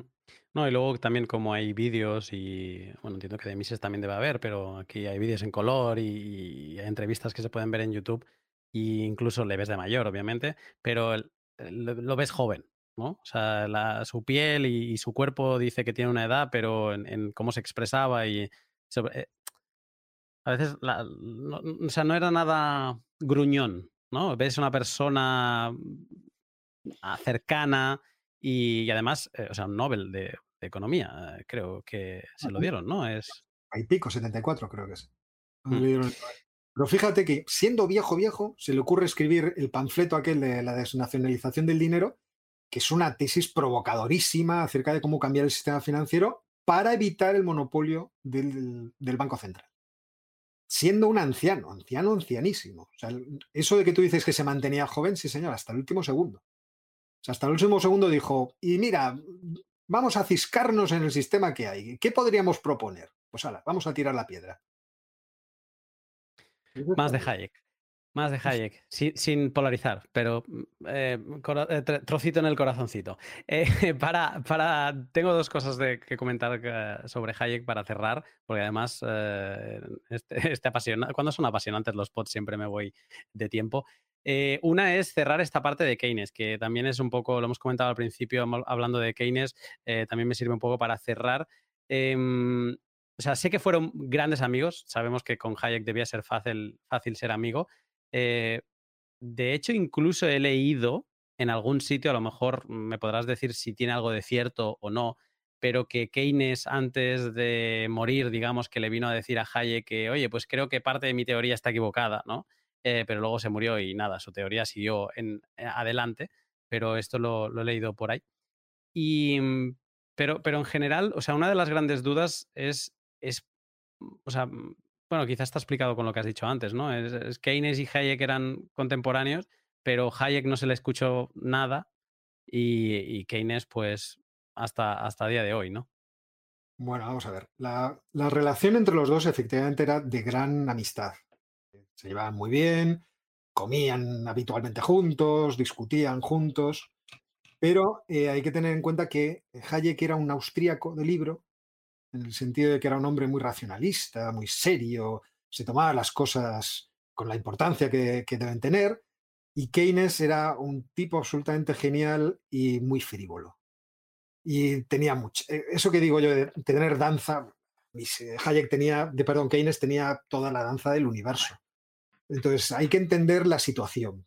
Yo siempre cuando se me habla de esta cosa, cuando alguien comenta la relación entre los dos, eh, les mando a leer la, eh, relación epistolar que tuvieron cuando Keynes eh, publica el Tratado sobre el Dinero. Cuando publica el Tratado sobre el Dinero en 1931, Keynes recibe muchísimas críticas, porque es el primer trabajo realmente serio en términos económicos que se atreve a producir. Es un libro en dos volúmenes, un volumen teórico y otro volumen empírico, y nunca había hecho un ejercicio tan serio de meterse dentro de la teoría económica. Entonces, cuando le empiezan a pegar hasta detrás de las orejas, Keynes seguramente muy bien no se lo tomó. Eh, Hayek, que era muy buena persona, le trata de corregir ciertos conceptos que cree que los tiene equivocados. Entonces le manda una carta, le dice, querido Maynard, hablas de la renta disponible y yo creo que no comprendes adecuadamente y le da una explicación de tres páginas. Y entonces Keynes a vuelta de correo le dice, estimado Friedrich, me ha encantado tu carta, pero no entiendo en qué sentido hablas de renta personal disponible eh, en los percentiles de no sé qué, ¿me podrías ampliar? Y el otro dice, no, pues claro, fíjate, y entonces la inversión en bienes de capital fijo, y tres páginas. Y Keynes le dice, oh, Fredis, magnífico, pero exactamente a qué te refieres cuando hablas de inversión y entonces vas leyendo las cartas y ves las cartas de Hayek de 10 páginas y la respuesta de Keynes de media, que es como decir, se está burlando de ti, Friedrich, date cuenta, o sea. Balón, balón adelante. está tirando el balón adelante y el otro lo está desgastando y, lo está consiguiendo. Y lo está consiguiendo. Y te imaginas además a, Keynes con el champán, dice, ¿qué otra carta del pesado de ¿Qué le respondo? Y el otro, sin embargo, yo siempre respondiendo bien. Entonces esa relación realmente la tenían. Y la anécdota que cuentas, la cuenta Hayek en sus memorias, eh, y es en una cena eh, que estaban los dos efectivamente tres meses antes de que muriera Keynes, había vuelto de Bretton Woods. Hay que recordar que Keynes era un patriota y a, a expensas de que estaba muy enfermo, fue a defender los intereses del imperio británico después de la Segunda Guerra Mundial a los Estados Unidos. Y él trató de que el sistema financiero mundial no, sea, no fuera el que luego emergió. Eh, y, en esa, en ese viajar de un sitio para otro, su, salud se resintió enormemente. Y entonces en esta cena hay un momento que eh, Hayek no puede evitar criticarle la teoría general. Eh, tú te has dado cuenta de lo que has hecho, macho. Es que les has dado un manual para hacer una cosa que está muy bien en un momento, pero si las cosas cambian, entonces es un desastre. Les estás convenciendo, aumente la masa monetaria, saco paco, te has cargado además de forma miserable todos los argumentos en contra de que se incremente la masa monetaria de forma muy discutible, ilegal y sofística, entonces no te das cuenta. Entonces dice que eh, Keynes le dijo, si veo que la gente empieza a abusar del asunto, escribe un libro y cambie. Dice, hizo un gesto de la mano, que yo supongo que sería este, y dice, y cambiaré la opinión. Porque Keynes pensaba, teniendo en cuenta cuál es la teoría del conocimiento que él defiende, pensaba que a las personas no se las puede convencer con argumentos sino que solamente se les puede persuadir. Esto es una cosa que se podría explicar más largo, es muy interesante, pero la argumentación no suele ser útil para que la gente cambie de espíritu. Tienes que ponerles en la posición en la que estás tú a ver lo que tú ves. Porque como conocemos por intuición y lo que vemos es real, solo si ves lo que yo veo, lograrás comprender lo que yo entiendo. Entonces, para eso hay que persuadir. Y de hecho la teoría general es un ejercicio de persuasión excelente y, de una manipulación muy hábil de, las mentes. Y, por eso lo dice, escribiré otro libro y entonces lo cambiaré. No habrá ningún problema. Entonces es cuando Hayek termina diciendo, lamentablemente tres meses después murió. Ya no hubo posibilidad. No hubo posibilidad de darle la vuelta. Em, bueno, para terminar voy a hacer un, ejercicio de, de, demostración de fuerza de dos horas después, porque tengo un pequeño texto eh, de Hayek, eh, de una entrevista que, he traducido, mm, supongo que ya estaba traducida, ¿eh? pero que, que, sirve un poco para quererlo un poco más a, Hayek si eres bitcoiner, ¿no? Si tienes ese, ese sentimiento bitcoiner. Es una entrevista de 1984 y Hayek dijo lo siguiente. Menger y antes que él Hume Mandeville nombraron el derecho, la lengua y el dinero como los tres paradigmas de las instituciones que surgen espontáneamente. Hasta ahora, afortunadamente, se ha permitido que el derecho y el lenguaje se desarrollaran libremente. El dinero se congeló en su forma más primitiva, lo que hemos tenido desde entonces han sido, eh, sobre todo, abusos gubernamentales del dinero. El gran problema es que no se permitió que el dinero se desarrollara. Después de 200 o 300 años de uso de monedas, los gobiernos detuvieron cualquier desarrollo posterior. No se nos permitió experimentar con él, por lo que el dinero no se ha mejorado, más bien ha empeorado con el paso del tiempo. he llegado a preguntarme si la política monetaria ha servido para algo, no creo que lo haya hecho. Creo que solo ha hecho daño. Por eso ahora abogo por lo que he llamado la desnacionalización del dinero. Después de todo, eh, en el mundo moderno, la moneda ya no es el dinero más importante. El crédito y las tarjetas de crédito son, son sus sustitutos. Mientras que los gobiernos pueden impedir que la gente emita dinero, difícilmente pueden impedir que abran cuentas. Así que creo que podemos olvidarnos del dinero existente y de los bancos existentes y abrir gradualmente un sistema de cuentas que desplace al dinero del gobierno. No creo que volvamos a tener un buen dinero antes de quitárselo de las manos al gobierno. Si, no podemos quitárselo violentamente, todo lo que podemos hacer es, por alguna forma astuta o indirecta, introducir algo que no puedan detener. Ahí lo tienes, lo tienes. Sí, sí. Eso es el Bitcoin. O sea, precisamente es eso el Bitcoin.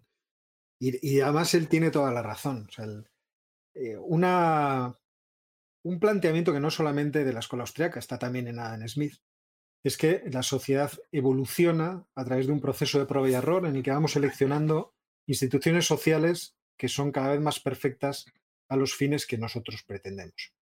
Es verdad que en, eso eh, entra siempre en colisión o, interrumpe el, ansia intervencionista estatal, que en cierto modo también tiene una, raíz espontánea. Lo que pasa es que una vez organizado, pues tiene su propia dinámica de tratar de controlarlo todo y que tiene su, expresión más eh, tremenda en el marxismo. En el mm. caso del dinero es que es evidente, o sea, se ha interrumpido su experimentación. Y además no es tan importante. La política monetaria ahora es un respaldo a un dinero que no eh, tiene eh, detrás nada que lo respalde, valga la redundancia, eh, y que generan los bancos comerciales. Los bancos comerciales crean dinero endógeno, es decir, mm. crean activos financieros que están respaldados por la promesa de que alguien lo devolverá. O sea, mm. cada vez que se concede un préstamo y lo que se hace es una doble anotación contable de aquí tienes el préstamo, que para mí es un activo y para ti es un pasivo, lo que están diciendo es, el dinero que te he dado vale la promesa que me lo devolverás, porque no está respaldado en realidad por nada. Si hay problemas de liquidez, obviamente el Banco Central está ahí como respaldo del mecanismo para evitarlo. Pero se acabó, ya no vamos a experimentar mucho más que es el dinero, que se crearán activos financieros diferentes, tal, pero que sea el medio de pago. El Bitcoin es, vamos a ver, es la promesa. Yo no sé si es la, realidad que acabará eh, eh, sustituyendo al dinero que nosotros usamos. Pero es la promesa de que existen vías alternativas astutas, me ha gustado mucho la, frase, vías astutas, para tener una masa, un dinero, perdón, un medio de, cambio que no dependa de las decisiones gubernamentales y que responda a las necesidades que nosotros tenemos, que son las de intercambio. que no sea inflacionario, si es deflacionario tampoco nos vamos a quejar, dinero que gana valor, aunque tiene eso también, supongo, sus dificultades adicionales. Pero mm. efectivamente es, una, es un bonito párrafo, es un bonito. Y piensa la edad que tenía. Era un, un vejete de noventa y tantos años cuando lo escribió. Qué ganas de, de bronca. Es del 99, así que es fácil contar su edad y esto era del 84, o sea, tenía 85 años. Sí, sí, en la entrevista que se puede ver, lo ves. O sea, es, esa entrevista donde digo, qué, qué, qué, claridad mental, ¿no? Además, eh, le costaba un poco expresarse, eso ya sí que tenía un poco, o sea, de vocalizar, pero no... Pero no de expresarse. O sea, de vocalizar sí, pero no de expresarse. Él, sabía lo que quería decir, ¿eh? Sí, sí. Oscar, em, creo que, bueno, o sea, yo, yo pretendía robarte una hora y cuarto, llevamos dos horas y seis. Eh, primero de todo, te agradezco el, la expansión. Antes de empezar, te decía que, que, que, hay cosas ¿no? que se expanden como los gases, ¿no? Y, y, a mí, si me das tres horas, yo me expando. Y entonces yo incluso me, me autolimito. Hago de estado, me intervengo mi, mi voluntad y, eh, y, me limito, pero bueno, aún limitándome, dos horas eh, seis, te agradezco todas las explicaciones y creo que no será la última vez que, que bueno, pediré a lo mejor todo lo que sabía era esto. O sea, estas dos horas era todo lo que sabía en el mundo. Ya no tengo nada más que decir, no se sabe. Yo, te voy a confesar que cuando una vez me decidí, creo que hace un par de años, a intentar entender esto de las escuelas de pensamiento económico, mm, agarré YouTube y me puse, mm, no sé, no sé qué busqué, pero me apareció un vídeo tuyo de, ahora, no, ahora no me acuerdo cómo explicar cuál es, ya lo pondré si acaso en, la, en la descripción. Y me acuerdo que, que, eso, que me senté y empecé a tomar apuntes. Y me pasé, era un vídeo de hora y largo, ¿no? Y, empecé, y hablabas de diferentes, ¿no? De, diferentes personajes. Creo que tendría la libreta por aquí.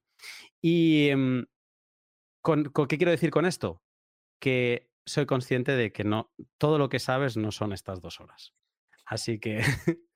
yo, me conozco mejor que tú, pero bueno, la verdad es que es una tarde muy divertida la que hemos pasado pues yo, yo te la agradezco y nada, eh, pondré los links de, de, tu, de tu canal de YouTube, que además es muy interesante por lo que decías, ¿no? Tratas temas económicos de geopolítica, entonces eh, a quien le interese, pues eso, no, no solo un canal económico, no solo un canal de geopolítica, pues eh, tiene esa, esa parte, lo pondré, pero bueno, si es fácil de encontrar, poniendo tu nombre YouTube, lo encuentran y pueden estar al corriente de, de, lo que está pasando. También pondré tus links a, Twitter y, y nada, Oscar, ha sido un placer enorme.